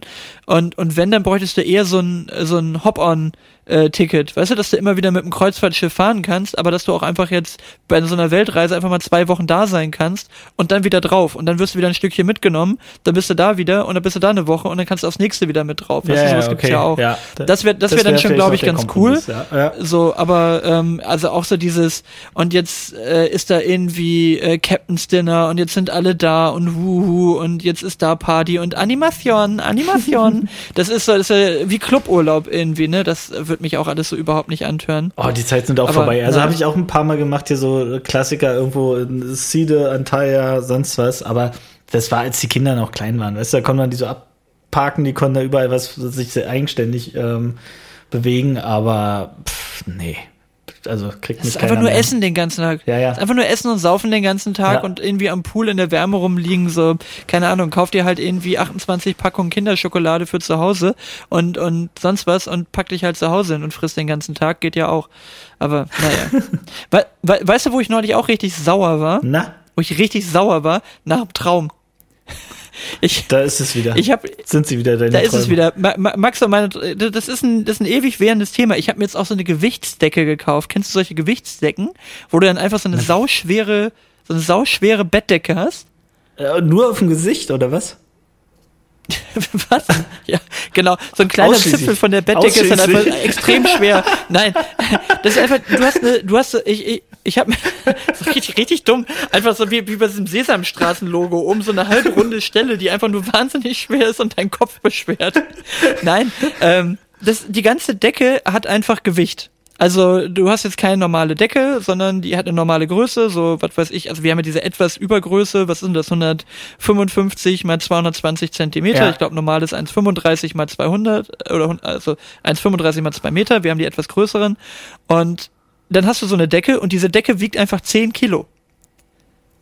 Okay. Also das, das ist, das sind so kleine Glasperlen drin, also so ganz, ganz fein. Also es fühlt sich an wie eine ganz normale Decke. Und die ist einfach schwer. Und wenn du da drunter liegst, bist du halt sofort so eingepuckt. Ne? Also wie so, du hast so ein bisschen wie so, wie so Schlafsack-Feeling, aber es soll irgendwie, wenn du viel wühlst, soll das helfen. Und es soll halt so ein gewisses äh, Maß an Geborgenheit im Schlaf und irgendwie beruhigend. Und ich fand das einfach spannend. Deswegen haben wir so ein Ding mal bestellt und probiere es jetzt gerade aus. Also ich habe bis jetzt zwei Nächte drin geschlafen. Ich werde berichten, wie das war für alle, die jetzt wahnsinnig interessiert sind an solchen Schlafdecken oder Gewichtsdecken. Und der Erfolg Ähm, äh, nach aber- zwei Tagen war, dass du einen Traum hattest, den Nee, der ist schon länger her, der ist Ach schon so. länger her tatsächlich. Also äh, ich, ich gehe jetzt davon aus, dass unter Garantie sowas nie wieder passiert. Aber es war eigentlich ein ganz stumpfer Traum. Ich habe nämlich geträumt, dass uns die Mutter von Malcolm mittendrin, kennst du die Serie noch von früher, Malcolm mittendrin? Boah, nie geguckt, ja, ich kenne so ausschnittweise, aber Okay, aber, aber, aber die Mutter, das ist irgendwie immer so eine Furie. Ja, die ist immer so eine ganz strenge äh, Furienmam irgendwie. So, und die hatte meiner Frau in was verkauft, wo ich mich wahnsinnig drüber aufgeregt habe im, im Traum, dass, dass meine Frau das gekauft hat für so viel Geld, wo man doch mit einmal googeln das Ding im Internet ungefähr für ein Drittel des Preises kriegt. Also es war halt einfach nepp. So, die hat ihr das angedreht so. Und ich war, es hat mich so wütend gemacht. Also es ging irgendwie um so einen Lappalienbetrag wie irgendwie so 30, 35 Euro. Aber sie hat halt in so einen Schafscheiß für 35 Euro gekauft, den du bei Amazon sofort für 10 Euro hättest bestellen können. Nagelneu. Und sie hat es aus so einem Second-Hand-Laden von Malcolm, von Malcolms Mutter gekauft. Und ich war so sauer. Und ich bin wirklich, ich bin aufgewacht und ich war echt nachhaltig immer noch wütend, als ich schon längst wach war. Wirklich, ich war so, ich war, ich bin wirklich, ich bin aufgewacht, ich war so sauer auf meine Frau. Und das war wirklich einfach so, ich weiß, dass es ein Traum war, aber ich bin immer Aber noch trotzdem wütend. sauer. Also, ich bin wirklich immer noch wütend. Und, und es war wirklich so, also ich, wir haben uns an dem Morgen irgendwie nicht gesehen. Sie war gerade unterwegs, die Kinder ich das dann und so böse weiter. Nachrichten so- geschrieben. genau. Also ich war wirklich die ersten zehn Tage, äh, zehn Tage, zehn Minuten meines, ich war zehn Tage sauer. Danke. Ich war die ersten zehn Minuten meines Tages, war ich einfach nur völlig grundlos wegen eines Traums extrem wütend. Aber wirklich so richtig wütend. So, und das war wirklich ganz, ganz komisch, wo ich dann echt gedacht habe, also wie realistisch kann ein Traum sein? Wahrscheinlich, weil so, so, so ein Fünkchen Realität steckt ja drin, dass ich halt immer dieser Optimierer bin und meine Frau halt manchmal einfach sagt so, ach, weißt du, wir, wir brauchen das jetzt einfach, ich kaufe das jetzt mal und wenn es jetzt einen Euro zu viel gekostet hat, ey, pff, dann ist das jetzt so, aber ich wollte jetzt nicht noch acht Stunden danach gucken. Und mein blauer Radar ist natürlich immer sofort, nein, das können wir noch optimieren, das können wir noch viel besser. Und äh, das war wahrscheinlich so die äh, manifestierte, natürlich dann ins Extrem gezogene Variante in meinem Traum, aber ich, ich fand mich dann ein Stück weit auch noch zurecht völlig wütend. Für, für einen Moment zumindest. Aber wir haben zum Glück nicht getroffen, ich konnte es nicht an ihr auslassen. Da würden wir aber auch nicht funktionieren miteinander, Max, weil ich so schnell Entscheidungen treffe. Ähm, Gerade so auch Kaufentscheidungen. Ich bin mir wirklich auch zu, die Zeit ist mir da viel zu schade, ewig zu vergleichen. Ich versuche immer so ganz optimiert schnell zu vergleichen und dann aber zack, ach komm. Also das, äh, das ist bei mir so. Aber wo wir gerade so über Schlafen sprechen, was, Max, was bist denn du für ein Aufwachtyp? Im Sinne von, du brauchst einen Wecker und der wird dann zehnmal weggesnoost oder du wirst alleine irgendwie mega früh wach oder Nee, also mein, mein Wecker steht auf einer Zeit die mir genügend Zeit gibt, entspannt vor meinem ersten Termin dann eben wach zu sein. Aber ich, ich mach die Augen auf, wenn der Wecker klingelt. Also wenn der Wecker klingelt, Meistens bin ich dann schon wach, weil einfach um mich rum meine Kinder und Frau viel, viel früher aufstehen als ich in der Regel. Und meistens bin ich dann auch irgendwie mit wach. Also das ist dann nicht die größte Schwierigkeit. Aber meistens ist dann wirklich, ja, ist nicht das Beste, aber so der erste Griff geht irgendwie zum Handy. Und dann bin ich meistens so, dass ich erstmal so ein bisschen fünf bis zehn Minuten NTV lese, in Insta rumguck oder sonst irgendwas mache. Einfach damit die Augen dann wach werden und was tun so und nicht wieder die Augen zufallen. Ne? Aber also Wecker klingelt, dann ist auch wach und nicht nochmal dreimal snoosen. Also ich stelle mir den Wecker dahin, wo er hingehört, damit ich dann auch im Zweifelsfall bis dahin schlaf und so viel Schlaf wie möglich da mitgenommen habe. Ich bin tatsächlich wirklich meist vorm Wecker wach, oder der klingelt 6.20 Uhr oder so in der Regel. Ähm, meist früher wach, aber Kennst du die Leute, die dann der Wecker klingelt und die springen dann direkt und stehen kerzengerade neben dem Bett und, und sind wach und gehen los? Ähm, ab ins Bad. Ich kenne aber die Leute, die fünfmal snoosen und ich darf dann fünfmal das Snoosen mithören und werde jedes Mal wieder mitwach, wenn dann der Wecker wieder geht und ich ja, gar nicht aufstehen muss. aber das ich, ist richtig nervig. Aber so, äh, also ich bin wach und mache trotzdem Snooze, weil dann meine Angst, dass ich doch nochmal einschlafe, irgendwie äh, groß ist. Und dann dauert es aber auch ewig, bis ich dann wirklich aufstehe. Also das kann ich ewig bis ins Letzte rauszögern. Ähm, aber vorm Wecker bin ich wach. Ganz, ganz, ganz, ganz häufig weißt du, wo ich immer richtig Schiss hab zu verpennen? Auf Firmenveranstaltungen. Da, da stelle ich mir komischerweise immer zwei Wecker, weil ich irgendwie immer diese irrationale Angst habe, dass der eine Wecker, den ich, der, der 360 Tage im Jahr völlig problemfrei funktioniert, ja. dass mein Handy genau an dem Tag irgendwie ein Update lädt, nicht wieder hochfährt, keine Ahnung, dass der Wecker nicht funktioniert. Ich stelle mir im Hotel, wenn ich bei einer Dienstreise oder Dienstveranstaltung bin, immer zwei Wecker und der Dienstwecker ist dann immer noch mal zehn Minuten nach meinem privaten äh, Wecker, dass ich dann eben äh, im Zweifelsfall, wenn ich bis dahin noch nicht aufgestanden bin, dann irgendwie ganz gezielt aufstehen muss auch und so. Aber da habe ich irgendwie immer diese irrationale Angst, dass da der Wecker nicht funktioniert. Aber, aber egal, selbst wenn, brauchst du ja nie die Angst haben, dass du der, der Letzte bist, der da irgendwie zur Veranstaltung kommt, weil du ja einer derjenigen bist, die keinen Alkohol trinken auf solchen Veranstaltungen oder generell. Dafür schlafe ich aber sehr und dafür gern. sind aber ganz, ganz schwer. Da hast du immer welche, die noch an der Hotelbar absterben und du wirst wahrscheinlich immer die Garantie haben, dass jemand nach dir, ähm, selbst wenn es mal schief geht irgendwie noch ja, erscheint. aber ich schlafe halt so gern. Das ist das Thema. Ich schlafe halt auch gern. Das könnte mir schon passieren mit dem Verpennen. Aber, also ist mir zum Glück noch nie passiert, aber das äh, doppelt hält besser. Das ist wieder so der blaue Absicherer an der Stelle, der da, der ja, das. Nee, das mache ich tatsächlich nur tatsächlich, wenn ich, wenn ich irgendwo hinfliegen muss. Wenn dann so, äh, da ist, da ist dann, ähm, da musst du einfach rechtzeitig am Flughafen sein. Dann stelle ich mir auch irgendwie nochmal so einen extra Wecker. Ja, das stimmt, ne? Man will sich nicht die Blöße geben, dass man nachher den Flug, den die äh, Firma teuer bezahlt, irgendwie verpennt hat. Da kommt man ja doch ein bisschen in Erklärungsnöte. Ja. Absolut. Aber Was, warst du da damals schon, warst du damals schon bei uns in der Firma, als wir dieses Führungskräfteseminar hatten und dann irgendwie ein bisschen früher fertig waren und alle waren total happy, dass wir, dass wir früher fertig waren, weil das echt irgendwie relativ anstrengende drei Tage waren. Mhm. Und dann war einer der Kollegen so, hey, komm, dann lass doch noch mal irgendwie zum Tegernsee fahren. Oh. So. Und dann sind wir, dann sind wir einfach mit dem, mit dem geliehenen Auto da. Und dann haben wir gesagt, ey, scheiß drauf, sind halt ein paar Kilometer mehr drauf, äh, das ist ja völlig Wurst. So sind wir zum Tegernsee, es lag einigermaßen auf dem Weg, haben dann da irgendwie am Tegernsee noch was getrunken und ist ja auch wirklich ganz schön da. Und dann haben wir gedacht, so, ja komm, ey, dann irgendwie, keine Ahnung, von da bis zum Flughafen müssen wir jetzt so und so früh dann los. Dann sind wir da locker auf der sicheren Seite und wir sind wirklich von dem Parkplatz runtergefahren, von diesem Hofbrauhaus, äh, Brau Bräuhaus, Bräuhilch, genau, vom Bräuhaus runter und sind wirklich, also links abgebogen in den Stau rein. Oh Mann. So, also wirklich, wir kamen vom Parkplatz und sind in den Stau rein da.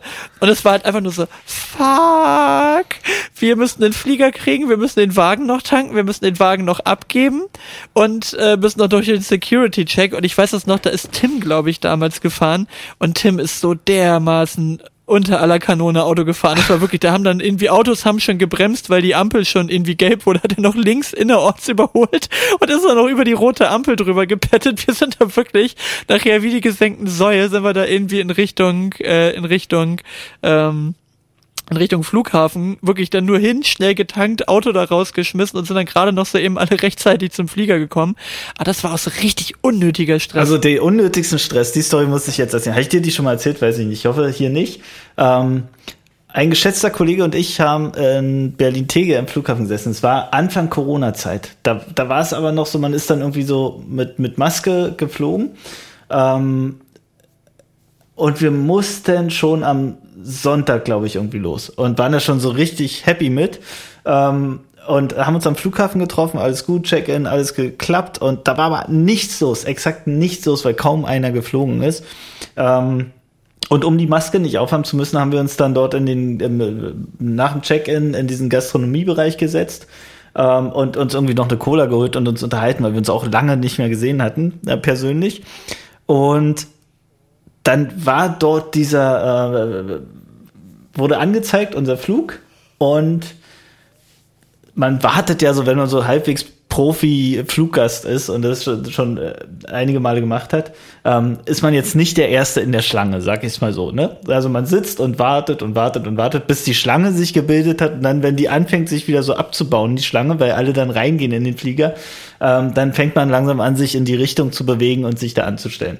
So, soweit der Plan er mit, äh, ähm, mein Kollege mit Rücken dort in, in, zu diesem Schalter und ich guck dort die ganze Zeit hin und die Zeit lief und lief und lief und lief und die Schlange entwickelte sich irgendwie nicht. So, ähm, ja, irgendwann wurde die Zeit dann doch ein bisschen äh, enger und die Dame, die dort äh, am Schalter stand, war auf einmal weg. Nicht mehr da. Und dann habe ich gesagt, okay, komm, jetzt irgendwas, irgendwas haut hier nicht hin gehst mal hin, bin ich hingegangen, habe gefragt, ja, wo ist denn hier der Flug? Ich glaube, es war auch nach München, ähm, der Flug nach München und dann zeigte sie so in den Himmel und da startete gerade so ein Flugzeug und meinte so, da. Und ich so, oh, schön. Also wir haben es einfach komplett verpasst, dass diese, ähm, dass wir auf, wir wurden sogar wohl auch aufgerufen, wir haben es aber im Quatschen einfach nicht äh, mitbekommen und im Ergebnis ähm, war der Flieger einfach weg. Stark. Pass auf, die Story geht noch weiter. Was machen wir? Kurze Entscheidung, wir haben beide, beide entscheidungsfreudig. Na scheiße, dann fahren wir jetzt ähm, mit dem, äh, wir mussten dann, glaube ich, mit dem, nee, mein Auto stand am Flughafen, wir mussten mit meinem Auto, sind wir dann zu meinem Kollegen gefahren, ähm, haben uns in sein Auto gesetzt, irgendwie nochmal kurz aufs Klo und was getrunken und sind mit dem Auto runter. Und der Tag ging weiter, so ging so richtig erfolgreich weiter. Irgendwann 0 Uhr, äh, kurz vor 0 Uhr hatten wir Hunger und hielten dann McDonalds, irgendwie Rastplatz, komm, irgendwas essen, völlig egal. Ähm, so um 23.55 Uhr abgebremst, ausgestiegen, hingelaufen. Ähm, 23.59 an der Tür gerüttelt, so schließt 0 Uhr. Wir so, ach nein, ey, wir haben wirklich Hunger. Ähm, wieder ins Auto, wieder eine Stunde gefahren. Ähm, dann Burger King abgefahren, 1 Uhr oder, oder 0 Uhr 52 oder sowas abgefahren, ran, schließt 1 Uhr. Genau das, also nichts zu essen, wir kommen total gefrustet, schlechte Laune, ähm, auch gefahren wie die Verrückten, ähm, da wo die Straße freigegeben ist. Und der krönende Abschluss war noch, wir kommen da an, fahren ins Hotel, in die Tiefgarage, Kofferraum auf, Ich ziehe meinen Koffer raus, Kollege zieht den Koffer raus, hat aber vergessen, den Koffer zuzumachen und kippt seinen kompletten Koffer nachts um 2.30 Uhr in der Tiefgarage oh. aus. Das war die Story, ähm, die, die äh, ja, ja, Das hätte man leichter haben können, ne? Hätte man leichter haben können, indem man ein bisschen aufmerksamer ist und nicht so lange an seiner Cola da nuckelt und sich festquatscht. Boah, aber in Tegel hatte ich auch mal eine ganz gute Geschichte. Ich bin ein einziges Mal in meinem Leben von Tegel geflogen und zwar damals nach Mailand. Und da war es dann auch echt so, ne? Wir, wir saßen da und, und meine Frau und ich haben einfach irgendwie, ich glaube, drei, vier Tage in Mailand gemacht da, ne? Und auf jeden Fall die ganze Zeit so früh morgens da rumgesessen mit dem Zug, äh, oder nee, mit der Bahn, nee, warte, nee, war mit dem Zug, Bahn, scheiß drauf, Blödsinn. Äh, sorry, mit, der, mit dem Bus quer durch, durch Berlin gefahren, um dann da hinzukommen, weil ein Kumpel, der wohnte da irgendwie in Dahlem oder so. Gibt's den Ortsteil in mhm. Berlin? Dahlem? Ja. Ja, genau, in Dahlem, glaube ich. Und dann mussten wir da irgendwie mit dem Bus rüber, ne? So mit dem Nachtbus dahin geeiert, ging aber irgendwie alles. Und dann dahin und dann morgens da irgendwie schon um drei oder vier Uhr gesessen, weil der Flieger halt übelst früh ging, ne? Und dann saßen da halt wirklich erst extrem wenig Leute rum. Wir waren halt sehr, sehr früh da. Und dann nachher ein paar mehr dazu. Und auf jeden Fall saßen dann da zwei so, so richtige Bullentypen, ne? Also äh, Glatze, tätowiert bis zum geht nicht mehr, also wirklich ein Nacken, da der der Kopf ging direkt in Schulter über, da war überhaupt kein Hals erkennbar. Also wirklich richtige Bullen so, ne? Und ich habe dann gedacht so, Alter, irgendwie der eine kommt dir irgendwie total bekannt vor, so also irgendwie so, als ob du ihn schon mal gesehen hättest, aber ich habe jetzt im Freundeskreis niemanden, der so aussieht, ne? Also äh, denkst du, irgendwie, der kommt dir total bekannt vor, so und ja, weiß ich auch nicht, weiß ich auch nicht, so und dann, hm, und dann waren die auch bei uns im Flieger. So, und dann, ja, im, im Flieger und, und auch total höflich mit den Stewardessen und so, ne? Oder mit den Flugbegleiterinnen und so, alles cool, alles total entspannt, waren dann auch noch ein paar mehr von der Sorte da mit drin, aber die waren wirklich höflich, ne? Also wenn einer entgegenkam, immer Platz gemacht und, und super, alles total im, im Lot, ne? Ja. Also eher auffallend auffallend höflich, als jetzt irgendwie so, dass du gedacht hättest, so pöbelnd oder mhm. so, ne? Und dann habe ich gedacht, so, ja, okay, und hm, aber irgendwie, der eine kommt ja immer noch bekannt vor, so. Und irgendwann kommt halt diese Ansage, ja, wir sind gerade in Mailand gelandet, bla bla bla, steigt, steht der halbe Flieger auf und erstmal wirklich, also mindestens 12, 14 Leute erstmal eine Hells Angels Kutte angezogen. Oh. so einfach, Gut. der halbe Flieger war mit Hells Angels voll und du bist dann über den Mailänder Flughafen gegangen und da waren überall Leute mit Hells Angels Kutten. Äh, Kutten. Da muss also irgend so ein, so ein Europa-Chapter-Treffen irgendwo in Mailand gewesen sein, so, ne? Und dann habe ich nur gedacht, jetzt fällt mir vielleicht auch ein, woher ich den kenne, weil ich guck gerne so Dokus über die Bandidos und Hells Angels Rockerkriege, das finde ich ja immer hochgradig faszinierend. Und wahrscheinlich habe ich einen von denen, weil das ein relativ hochrangiger Deutscher war, der da in dem Bereich unterwegs war, der ist scheinbar dann von Tegel nach Mailand zu diesem Europatreffen hin. Aber es war wirklich krass. Also der, der ganze Flughafen in Mailand war gespickt mit irgendwelchen Hells Angels Leuten. Also ich habe noch nie so viele Kutten auf einem Haufen. Ich habe gedacht, du hast deinen Zahnarzt oder deinen Rechtsanwalt äh, nicht wiedererkannt oder so. Ja, genau. Ja, dass der bald ein paar Zähne organisiert, die dann neu gemacht die, die werden können, die, die, da kann es von ausgehen. Äh. Der, hat, der, hat, der hat ein Beschaffungsdeal mit dem Zahnarzt irgendwo in, in Berlin, aber vermutlich nicht in Dahlem. Nachschub liefern, ja. Genau. Aber apropos Leute ja, absolut, nicht erkennen, ja. das ist auch, ich habe mir mittlerweile so ein, musste ich mir zwangsweise so ein Move angewöhnen. Wie reagiert man? Kennst du doch die Situation, wenn man Leute erkennt und sie einen auch erkennen, aber man keinen blassen Schimmer hat, woher. Hey, na, du? Nee, aber, aber das Schlimme ist ja, also das, der, der, der ähm, erste Reflex ist ja, man guckt einfach wie ein Auto und dann hat seine, seine Gesichtszüge nicht unter Kontrolle, weil man ja schon am überlegen ist, wer ist das eigentlich und so. Und ich habe mir wirklich so richtig antrainiert, dass wenn ich in dieser Situation einfach erstmal Hallo sage. Überlegen kann ich immer noch. Ähm, und äh, wirklich, ich, ich, wirklich, ich erkenne Leute nicht auf der Straße. Ich kann die ganz oft nicht zuordnen. Ähm, letztens lief ich auch wieder, dann, dann hupt es irgendwie aus irgendeinem Auto raus ich sehe hinter der spiegelnden Frontscheibe, dass da irgendjemand winkt und hat einfach so zurückgewunken. Ich weiß bis heute nicht, wer das war. Weißt du, weißt du, wo ich das hab? Ich habe das ständig in der Firma. Also wenn halt jeden Monat irgendwie 30, 40 neue Kollegen anfangen, ne? Mhm. Und die sich natürlich irgendwo meine Nummer einspeichern, ja, ja. ich mir aber jetzt nicht jede Nummer von denen einspeichere, logischerweise. Und die rufen mich dann so nach zwei Monaten an, so ja, hi Max, na, wie geht's? No. Alles gut bei dir? Und so, du bist so, ja, hi, und bei dir? So, ne? Und dann so, ja, äh, du, nee, läuft und so. Das, das macht hier schon alles echt Laune, so. Äh, und äh, ja, und das ist dann, und dies und das und jenes und so, ja, Mensch, und das äh, äh, hat ja auch immer einen guten Eindruck gemacht bei dir und so, freut mich ja, dass dir da gut geht und so. Und du bist halt immer so, fuck, wer ist das? So ungefähr, ne? Und, und neulich habe ich wirklich ein komplettes Gespräch mit jemandem geführt der dann irgendwann aufgelegt hat und ich weiß auch bis heute nicht, wem ich dann da jetzt so, so, so völlig vertraut gesprochen habe. So, Mensch, nee, du, dann drücke ich dir die Daumen, dass das jetzt, dass das auch toi, weiter so gut toi, läuft toi. und so. Genau, toi, toi, toi und freut mich ja zu hören, dass es gut bei dir in hier bitte die Stadt einsetzen läuft. Also, keine Ahnung, ne? Also wirklich, die meisten erkenne ich wirklich, die meisten erkenne ich wirklich, ne? Weil, also die, die mir nie eine Frage gestellt haben während der Schulung, die rufen mich danach auch meistens nicht an. Also meistens erkenne ich die schon, aber wirklich teilweise Leute, die halt vor anderthalb Jahren das mal gemacht haben, die erkenne ja. ich nicht sofort an der Stimme dann wieder. Aber es ist dann wirklich so die ultimative Variante von so, hey, na, du? aber länger, dann so, ja, hm, ja.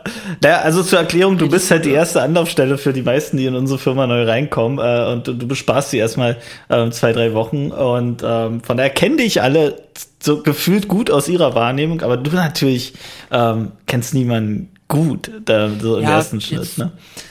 jetzt muss man natürlich auch einfach sagen, dass mir einfach auch Menschen und insbesondere neue Kollegen einfach scheißegal Total. sind. Deswegen versuche ich auch nicht, versuche ich auch gar nicht erstmal das zu merken, ja. ja. Was mir aber durchaus, was mir aber durchaus wichtig ist, sind, sind sexy Männer. Das ist mir neulich wieder aufgefallen, dass das ein Thema ist, was komischerweise immer mal wieder in meinen Kopf kommt und ich fand es so witzig, dass ich das aufgeschrieben habe. Das möchte ich hier mal kurz für mein eigenes gutes Gewissen sagen, bevor das Thema neulich aufkam bei bei äh, gemischtes Hack, dass ich mir hier irgendwie schon vor gefühlten zwei Wochen aufgeschrieben habe, dass, dass ich finde, dass Luka Doncic, ich weiß nicht, ob du den kennst, Basketballspieler, Dallas Mavericks. So ein, ich habe äh, also ich tatsächlich beides aufgeschrieben, Kroate hast, habe ich gegoogelt. Äh, ähm, und äh, ja, erzähl mal, erzähl mal weiter.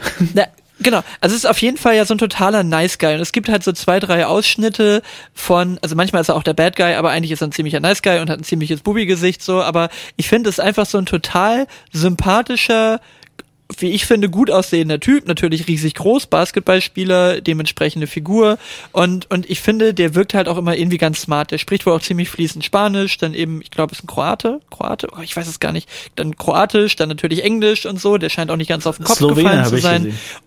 Slowene, Entschuldigung, Slowenisch äh, dann an der Stelle, genau.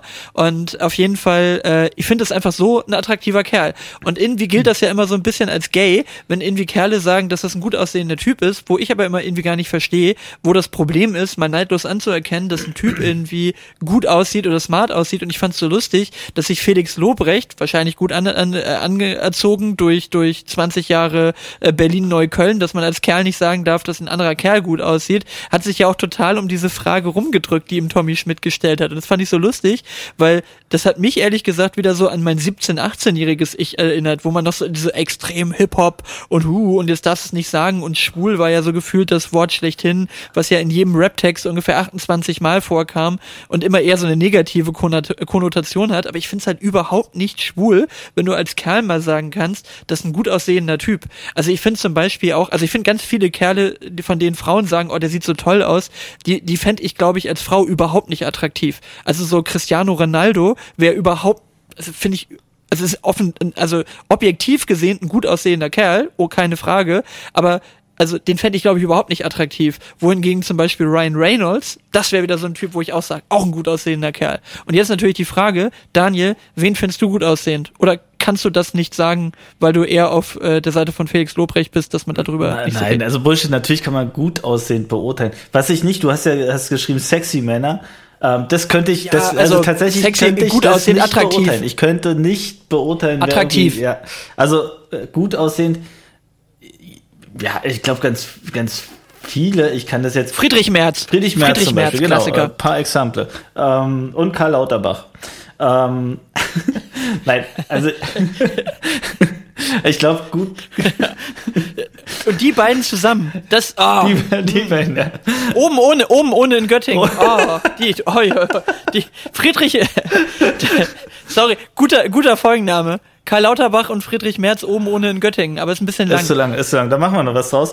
Aber ähm, also beurteilen, dass jemand gut aussieht, ja klar kann man das. Und das ist auch nichts, was man irgendwie, also es macht doch auch jede Frau, dass sie sagt, ey, die Frau davon sieht gut aus oder die Kollegin, was weiß ich. Ähm, das finde ich völlig, völlig in Ordnung. Ähm, Sex Weil können auch nicht alle, glaube ich. Ja, weiß nicht. Also sexy könnte ich, wie gesagt, überhaupt nicht beurteilen. Gar nicht. Bin ich komplett blind auf nee, dem mach mal Auge. attraktiv. Ähm, bitte? Nee, mach mal attraktiv. Sexy ist immer so. Ja, mach mal eher attraktive also ich, ich Männer. Gar nicht, pff, boah, Fällt mir jetzt ad hoc, also ich glaube, dass, dass er, also per se sehen ja viele. Mal, sag mal, du schwuler Feigling. Jetzt, jetzt sag mal, du schwuler Feigling. Das ist hier, äh, das ist wie bei, wie bei Scrubs, weißt du, mit, mit, äh, mit Dr. Cox. Ich glaube, ich glaube, ich mach's, ich mach's fest an, an, sieht gepflegt aus erstmal. Ich glaube, dass ja viele oder alle Menschen irgendwie, viele, nicht alle, das äh, gibt's definitiv Ausnahmen, gut aussehen können, hat auch was mit gepflegt aussehen zu tun. Und gepflegt hört für mich zum Beispiel, wo du Cristiano Ronaldo sagst, bei so gezupften Augenbrauen hört es bei mir auf. Also das, das finde ich. Wobei das ja die ultimative Variante von gepflegt nee, das ist. Über, das so ist da, da hört gepflegt für mich auf. Das ist einfach zu viel, zu uh, too much aus meiner Sicht. Also nichts, wenn da mal jemand sagt, da ist jetzt mal ein Haar irgendwie quer gewachsen oder eins zu viel in der Mitte oder sowas. Ähm, aber, aber dann die so in, in Form zu zupfen und so auf Kante und so, das finde ich absolut nicht attraktiv. Überhaupt nicht. Würdest du die Monobraue rocken, wenn sie irgendwann kommt, Daniel? Würdest du die Monobraue rocken oder würdest du die zupfen ja, den, in der Mitte? Würde würd ich wahrscheinlich zupfen, aber ich habe nicht die Gefahr, glaube ich. Also ich sag mal so, ich habe eher die Gefahr, dass ich irgendwann mal so Theo Weigel-mäßige Riesenaugenbrauen bekomme, glaube ich. Ich habe mich jetzt, irgendwie habe ich mich am Wochenende dabei erwischt, ich wollte irgendwas gucken, gibt doch immer diese in der, in der Wolltest das gucken, ging aber nicht die Augenbraue war im Weg, oder? genau. Wie so ein Bobtail, einfach so die ganzen Haare vor den Augen. Aber nee, aber so die, äh, gibt doch immer diese, die, die Sonnenblende im Auto ist doch meistens ein Spiegel mit drin. Ja. Und ich war nur Beifahrer am Wochenende. Ja. Und da habe ich dann wirklich nur gesehen, habe ich irgendwann auch zu Isabel gesagt, ich sag so, Mann, ey, ich krieg hier mittlerweile irgendwie so Monsteraugenbrauen, die hier so an der Seite so und, und aber also Zupfen finde ich auch immer schwierig. Ja. Also auch generell so Make-up bei Männern kann ich ja, auch irgendwie nee. nicht so richtig nachempfinden. Also wenn die, wenn man Cremchen benutzen will, do it. Wenn du irgendwie das Problem mit der Falte hast, aber irgendwie Du drückst dich gerade sehr erfolgreich darum herum, mir zu sagen, welcher Kerl attraktiv ist. Weil mir gerade tatsächlich keiner groß einfällt. Also ich, ja. Ich, ich habe geguckt, ich habe, ich habe, ähm, gab irgendwie so eine so eine, äh, so eine Liste Top 10 der attraktivsten äh, deutschen Kerle. Da war erstmal auf 10 war Böhmermann, finde ich überhaupt nicht. Ähm, und natürlich auf 1 war irgendwie das, das, Elias Mbarek oder so, aber ja, das ist aber, der, der wäre mir auch schon wieder viel zu generisch. Ja, genau. Ich bin dann eher so, weißt du, finde ich asozial. Finch asozial, der hat irgendwie was. Auch so ein Riesentyp, hat eine geile Grinse. Also ich glaube, bei mir wäre so ein Ding, eine, äh, äh, eine gute Grinse wäre etwas, was bei mir immer nach vorne geht. Also deswegen, dass das ein zum Beispiel Ryan Reynolds, äh, Reynolds, dann äh, Reynolds, ach Gott, ich bin heute very German teilweise. Ja. Habe eben schon Free, eben schon Freaks gesagt. die Freaks und Ryan Reynolds. Also die Freaks und Ryan Reynolds. Äh, also der Finch asozial und äh, äh, Luca Doncic, sehr breite äh, sehr, brei äh, sehr breite Breite, wenn man so will jetzt gerade. Aber ähm, wen gibt's denn noch? Aber naja. Naja. Also, nee, pff, kann, kann ich nicht. Erfolgreich drumherum gedrückt. Genau. Ähm, aber du, eine Story aus der letzten Woche, letzten oder vorletzten würde ich noch erzählen. Ich äh, mit, mit meinen fast 40 Jahren ähm, habe mich überzeugen lassen, doch mal so einen allgemeinen Gesundheitscheck beim Arzt zu machen. Also überreden lassen, sagen wir es mal so. Ähm, Hafenrundfahrt inklusive? Nein, nein, nein, nein, nein. nein. Ähm, so, pass auf. Also allgemeiner Gesundheitscheck, was macht man? Irgendwie beim Allgemeinarzt angerufen. Ich, ich habe auch keinen so festen Hausarzt, weil ich bin einfach irgendwie nicht groß bei Ärzten. Ähm, und auch wenig krank, Gott sei Dank, toi toi toi, irgendwie dreimal Holz. Aber na gut, habe ich mich überreden lassen und äh, bin ja noch gar nicht so lange her von einem Jahr umgezogen. Ähm, und bin dann hier in der Nähe zu der nächstbesten Ärztin irgendwie gegangen. Und hatte dann den Auftrag, dort mir einen Termin für einen allgemeinen Gesundheitscheck zu holen. Und äh, gesagt, getan, erstmal waren es dann gleich zwei Termine, die äh, an, erforderlich sind. Einmal Labortermin und einmal äh, Untersuchungstermin. Ähm, und dann kommst du, das ist so, wirklich so eine kleine Puppenstubenarztpraxis, war schon mega lustig. Ähm, so wirklich ganz kleiner Raum und da ist so also Souterrain, dann hast du so gleich direkt, wenn du reinkommst, die Sitze, wo die Patienten sitzen, aber irgendwie auch nur jeder zweite Stuhl Corona-mäßig besetzt werden darf. Und dann hast du so eine ähm, äh, Dame, die dort, ähm, eine Schwester, die dort vorn sitzt und die Patienten irgendwie annimmt, die das äh, wahnsinnig gut gemacht hat, das irgendwie alles zu Ende, Telefon tausendmal geklingelt. Und da sitzt doch jeder, der dort sitzt, hört erstmal zu, was derjenige, der gerade dort am Schalter steht, zu sagen hat und mit welchen Themen der sich dort ähm, äh, vorstellt. Das war schon mal mega peinlich, weil sie mir natürlich erstmal erklärt hat, wie die Blutprobe und Urinprobe abläuft, ähm, und zwar wie man das genau machen soll. Ähm, und dann sitzt du da und wartest und dann muss jeder wirklich, das ist wahnsinnig ruhig in dem Raum und dann kommen die Leute da rein und erzählen erstmal ihre Krankheitsgeschichte und warum sie da sind. Das war also nur so Fremdschämen-Situation. Und dann ging es weiter. Am nächsten Tag war dieser Untersuchungstag. Ähm, Darf ich mal ganz ja. kurz, Daniel, ganz kurz dazwischen, was ja wohl richtig würdelos ist bei der Urinprobe, ist ja diese Pisse durchreiche, oder? Nee, gab's, nee, gab's nicht, pass auf, gab's nicht, gab's nicht, sondern ähm, gab's so einen Becherstapel und von der, von der Empfangsdame hast du einen handbeschrifteten Zettel bekommen, wo mein Name drauf stand. Und dann, pass auf, pass auf, pass auf, pass auf. Bierpong. Und, genau. Und dann stellst du den Becher nicht in irgendeinen verschlossenen Container oder durch eine Durchreiche, sondern auf die Fensterbank. Und dein Becher ist nicht alleine, da standen schon fünf. Ohne Quatsch. Stell dir das mal vor, wie einfach so die ganze Praxis abends so Bierpong mit diesen Urinproben spielt und und, und immer, immer wenn du triffst, dann ist es so, okay, die nächste Urinprobe musst du aber also da trinken. Stand schon so, so, so pervers du musst dir das mal vorstellen, die aber auch unterschiedliche Farben so. Also da hättest du wirklich schon so anfangen können zu analysieren.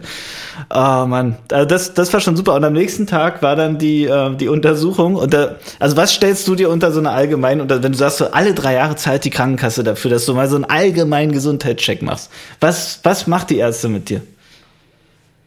Äh, Belastungs-EKG, mhm. Blut, Blut abnehmen und analysieren, äh, offensichtlich eine Urinprobe und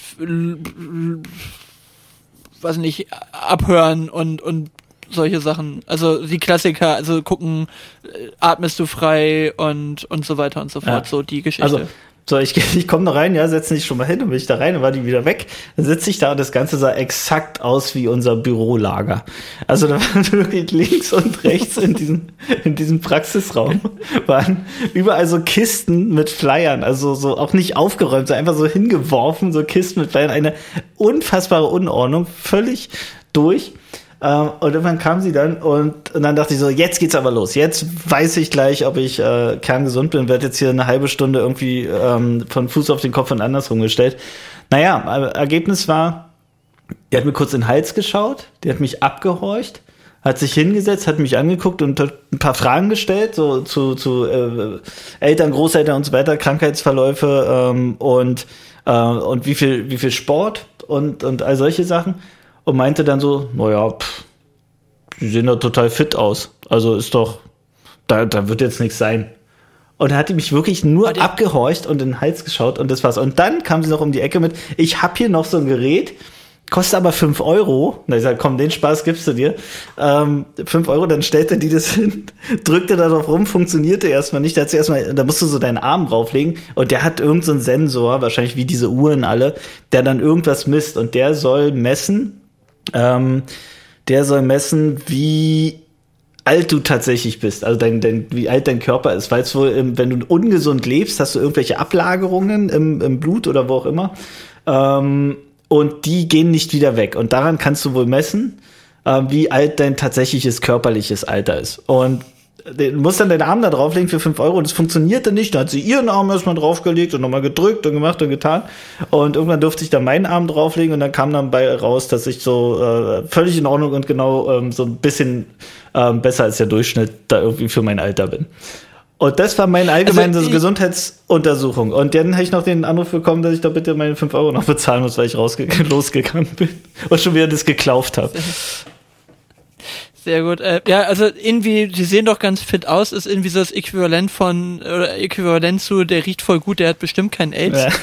Äh, ne? Das ist so, also irgendwie auch Quatsch, ne? Ja. Und irgendwie hätte ich es jetzt viel lustiger gefunden, wenn die dir dann irgendwie diese, wie heißen die immer noch, diese Sensoren, die die bei den Scientologen immer benutzen, diese Elektro-Dinger, wo sie dir dann sagen, oh, oh, oh, wir müssen dein, dein, dein Täter, müssen wir hier heilen und du musst auf jeden Fall nichts Nee, das, du musst doch mal mit diesen, äh, wie heißt denn das noch, diese Elektromagnetresonanz, schlag mich tot in, was Dinger da, und wo sie dann erzählen, du musst jetzt hier äh, dich unbedingt reinigen lassen. Wäre eigentlich geil, wenn die das so nutzen, so, ja, ich verdiene hier so schlecht mit meiner Praxis, ich mache hier so Cross-Selling für die Scientologen oder sowas. Ja. Und dann wirst du direkt einen weitergereicht, ey, auch nicht so schlecht. Naja, ähm. jedenfalls bin ich topfit, also ich verlasse mich da jetzt einfach auf die Aussage. Ich werde auch immer wieder hingehen, weil sie wird halt einfach mich angucken und sagen, topfit, alles gut und dann ist doch schön. Ähm, und das, das kriege ich jetzt alle drei Jahre teuer bezahlt von der Krankenkasse. Nein, ich werde einen Arzt wechseln, das geht, geht so gar nicht. Ich wollte gerade sagen, ey, das äh, hilft deinen Kindern auch nicht, wenn du aussiehst wie, Tom Hanks in Philadelphia und du sagst, aber sie hat doch gesagt, ich sehe gesund aus. Ja. Genau, äh, das hilft auch nichts. Äh. Naja. Na gut. Naja. Wir müssen noch ein bisschen Musi machen und damit herzlich willkommen zu. Das ist Spotify. So. so. Wir haben hier noch eine Hausaufgabe. Wir haben noch Musik mit in, in petto. Und äh, jetzt kurz äh, zum Thema Musi. Mich würde ganz kurz vorweg noch eine Story interessieren, nämlich einfach, was ist aus deinem Klavier geworden? Bist du schon der neue Lang Lang von Potsdam geworden? Ja, natürlich. Nein. Ähm, ach, da, das dauert noch lang. Das dauert noch sehr lang lang. Aber äh, auch okay. du immer immer mal wieder. Also eher be befasse ich mich so mit. Ähm, also erstmal mit wie kann man es am schnellsten lernen? Natürlich werde ich nie Noten lernen und sonst was, sondern ähm, also ich gucke viel YouTube-Videos erstmal, was ist so die beste Strategie, da ranzugehen. Und die Richtung geht in wirklich intuitives Spielen lernen. Und das ist erstmal im Ansatz das Schwierigere. Ähm, aber für Leute wie ähm, ich, die irgendwie nicht gern auswendig lernen und so, die deutlich bessere Variante. Ähm, und dieses intuitive Lernen musst du aber erstmal so ganz viel so kleinteilige Vorarbeit leisten. Und an dem Punkt bin ich jetzt und mit, mit mehr oder weniger Zeitaufwand, also eher weniger. Ähm, aber das ist jetzt nichts, was ich, wo ich sage, das, das Thema begrabe ich gleich wieder. Ähm, das wird mich eine Weile verfolgen und wahrscheinlich dann tendenziell Richtung ähm, Herbst, Winter dann vor allem. Ich habe mir jetzt ja für mein für mein MIDI-Keyboard habe ich mir so eine 76 Aufkleber-Geschichte äh, äh, bestellt, dass du dann die ganzen Tasten alle auf auf dein, auf deiner kompletten Klaviatur quasi beschriften kannst damit. Aber halt nicht so, ich ich nehme jetzt so ein Stückchen Klebepapier ja, ja, und mal das da alles so selbst aus. Und die sind schon ne? so, ja. genau, sind so perfekt beschriftet dann. Das hilft mir tatsächlich einfach für die Produktion, damit ich weiß, wo ich gerade unterwegs bin. Ja. Naja, aber wo wir schon bei handgemachter Musik sind, würde ich gleich äh, gerne meinen äh, Track für die Woche mit draufpacken. Und zwar gibt's einfach so ein, ein, ein Go-To-Album, was ich immer wieder höre, wenn nicht klar ist, was können wir jetzt gerade hören, weil lustigerweise sich irgendwie alle drauf einigen können, weil es irgendwie handgemachte Mucke ist, weil es irgendwie ein bisschen chillige Mucke ist, aber auch ab und zu mal ein bisschen was Abtempomäßiges dabei ist. Es ist irgendwie auch Rap, ja, da können die Leute mit arbeiten. Und zwar rede ich von Everlast. Everlast ist irgendwie immer gut hörbare Mucke. Die einzigen, die du vielleicht nicht glücklich damit machst, sind die Schlagerleute und die Hardcore-Techno-Fraktion. Aber also Everlast geht immer und ich weiß nicht, welches Album ich in meinem Leben so häufig gehört habe wie Eat at Whitey's von, von Everlast. Also ich glaube, gibt kaum ein Album, was ich so viel gehört habe wie dieses Ding. Und davon würde ich gerne den Track Black Coffee auf die, auf die Liste draufpacken. Also ein dermaßen guter Track und der ver, äh, ver, verbinde ich eine ganze Menge äh, Kindheitserinnerungen und es ist einfach extrem gute Mucke, die ich auch immer wieder gerne zum Billardspielen äh, höre und so weiter. Also es ist einfach sehr entspannt. Everlast Black Coffee. Okay, cool. Äh, dann da hau ich mal, also ich habe heute mich echt ein bisschen schwer getan, habe ich meine Kinder gefragt, dann habe ich gesagt, am Ende auch, ja, keine Ahnung, habe ich Spotify ähm, ähm, Friday Release Playlist aufgemacht, die mir da vorgeschlagen wurde. Mein Sohn hat ein bisschen durchgeschaut und das Ergebnis ist, ähm, ich hau Crow rauf mit äh, Crowbot Remix. Er fand's gut, ich hab so quer reingehört, ich hau's jetzt einfach mal mit drauf. Und was ich aber unbedingt mit draufhauen wollte, weil er äh, blieb unerwähnt, ähm, ich und Singer-Songwriter hast du ja gesagt, ähm, oder handgemachte Musik, ich schau Olli Schulz rauf, wenn es gut ist. Ähm, warum Olli Schulz? Ja, der steht ja jetzt so richtig in der Kliman-Böhmermann-Nummer ähm, zwischen Baum und Borke, ne? Ähm, also Podcast äh, vertraglich gebunden mit Jan Böhmermann für, für einige Jahre noch, glaube ich. Und ähm, mit Finn Kliman zusammen Netflix-Serie, Netflix-Film äh, gemacht, äh, Hausboot äh, umgebaut, da auch viel Business und viel Kohle. Nein, das haben die natürlich alles auch nur ehrenamtlich gemacht, alle beide. Ähm, nein, also der steht so richtig zwischen Baum und Bock und natürlich waren alle gespannt, wie, ähm, wie fest und flauschig die Reaktion sein wird von Olli Schulz ähm, und wie auch Jan Böhmermann dann nochmal drauf geht. Ergebnis, ohne zu spoilern, ähm, nee, doch, ist ja gespoilert, wenn ich sage, sind da nicht direkt drauf eingegangen, stand aber auch schon überall, sondern haben versucht, es so ein bisschen zu umschiffen. Ich möchte aber gerade wirklich nicht in der Haut von Olli stecken, weil ich glaube, so einfach ist es für den auch nicht. Und er wird natürlich zu beiden Kontakt haben. Und ähm, ziemlich blöde Situation für den. Also deshalb hau ich rauf, ähm, weil er kann gar nichts für die Situation. Olli Schulz, wenn es gut ist. So, und äh, wir machen offensichtlich das häufigeren mal Podcast zusammen. Ich habe nämlich in genau die gleiche Richtung gedacht, nur von der anderen Seite. Ich würde nämlich als zweites noch von Finn Kliman, wo wir bei der handgemachten Musik sind, äh, alles, was ich hab, da draufsetzen, um mal zu gucken, was er denn demnächst noch alles hat. Und äh, das finde ich eigentlich ganz spannend, so von der Entwicklung. Mal gucken, was er noch alles hat. Wir hätten auch morgen nehmen können, weil morgen auch ungewiss ist, aber ich finde alles, was ich habe, besser, deswegen nehme ich den Track. Okay, cool. Dann war's das mit Trottify.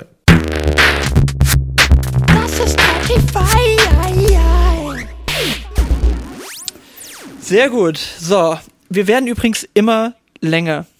Gefühlt jede Folge fünf Minuten drauf und deswegen mache ich jetzt einfach auch mal den, den Abbinder. Ich habe noch geführte 28 weitere Themen, die ich hier ansprechen könnte. Aber wir wollen uns ja auch ein bisschen was fürs nächste Mal lassen. Und ich bin ehrlich gesagt wahnsinnig gespannt, was jetzt auf der äh, an der an der Front Kliman äh, weitergeht. Äh, deswegen wird uns das sicherlich auch noch ein bisschen begleiten. Aber ich finde es ganz gut, dass wir jetzt nicht den ganzen Podcast dafür verwendet haben. Das wäre, glaube ich, auch ein bisschen äh, anstrengend gewesen. Das wäre unser zweites Star Trek geworden, wenn wir da nicht irgendwo mal die Kurve gekriegt hätten. Und äh, vor dem Hintergrund wäre jetzt meine Idee, dass wir hier einfach mal wieder einen Cut machen. Oder hast du noch etwas, was dir wahnsinnig unter den Fingernägeln Nein, brennt? wir machen jetzt den Deckel drauf. Den das ist sehr gut. Wir machen den Deckel drauf. Da ist er, da ist er der, der Deckel, der jetzt wieder drauf geht. Also, an der Stelle sei noch gesagt, äh, bewertet uns gerne bei Spotify, folgt uns gerne bei Spotify, äh, Spotify. Spotify. Genau, folgt uns bei Spotify, folgt uns bei Spotify und ähm, lasst natürlich gerne ein Like und ein Kommi da, schickt uns gerne noch eure Inputs, wenn wir da wieder was haben dürfen, wäre cool. Gerne auch bei Instagram, folgt Daniel unter Daniel unterstrich R unterstrich auf Instagram. Jawohl, und mir gerne unter Herr Tulpenmeier, weil wir sind wahnsinnig gerne beliebte Menschen und äh, deswegen wird uns natürlich gerne gefolgt. Und ich würde einfach mal sagen, wir hören uns in spätestens zwei Wochen wieder. Absolut. Bis dann. Tschüss. Bis dann. Ciao.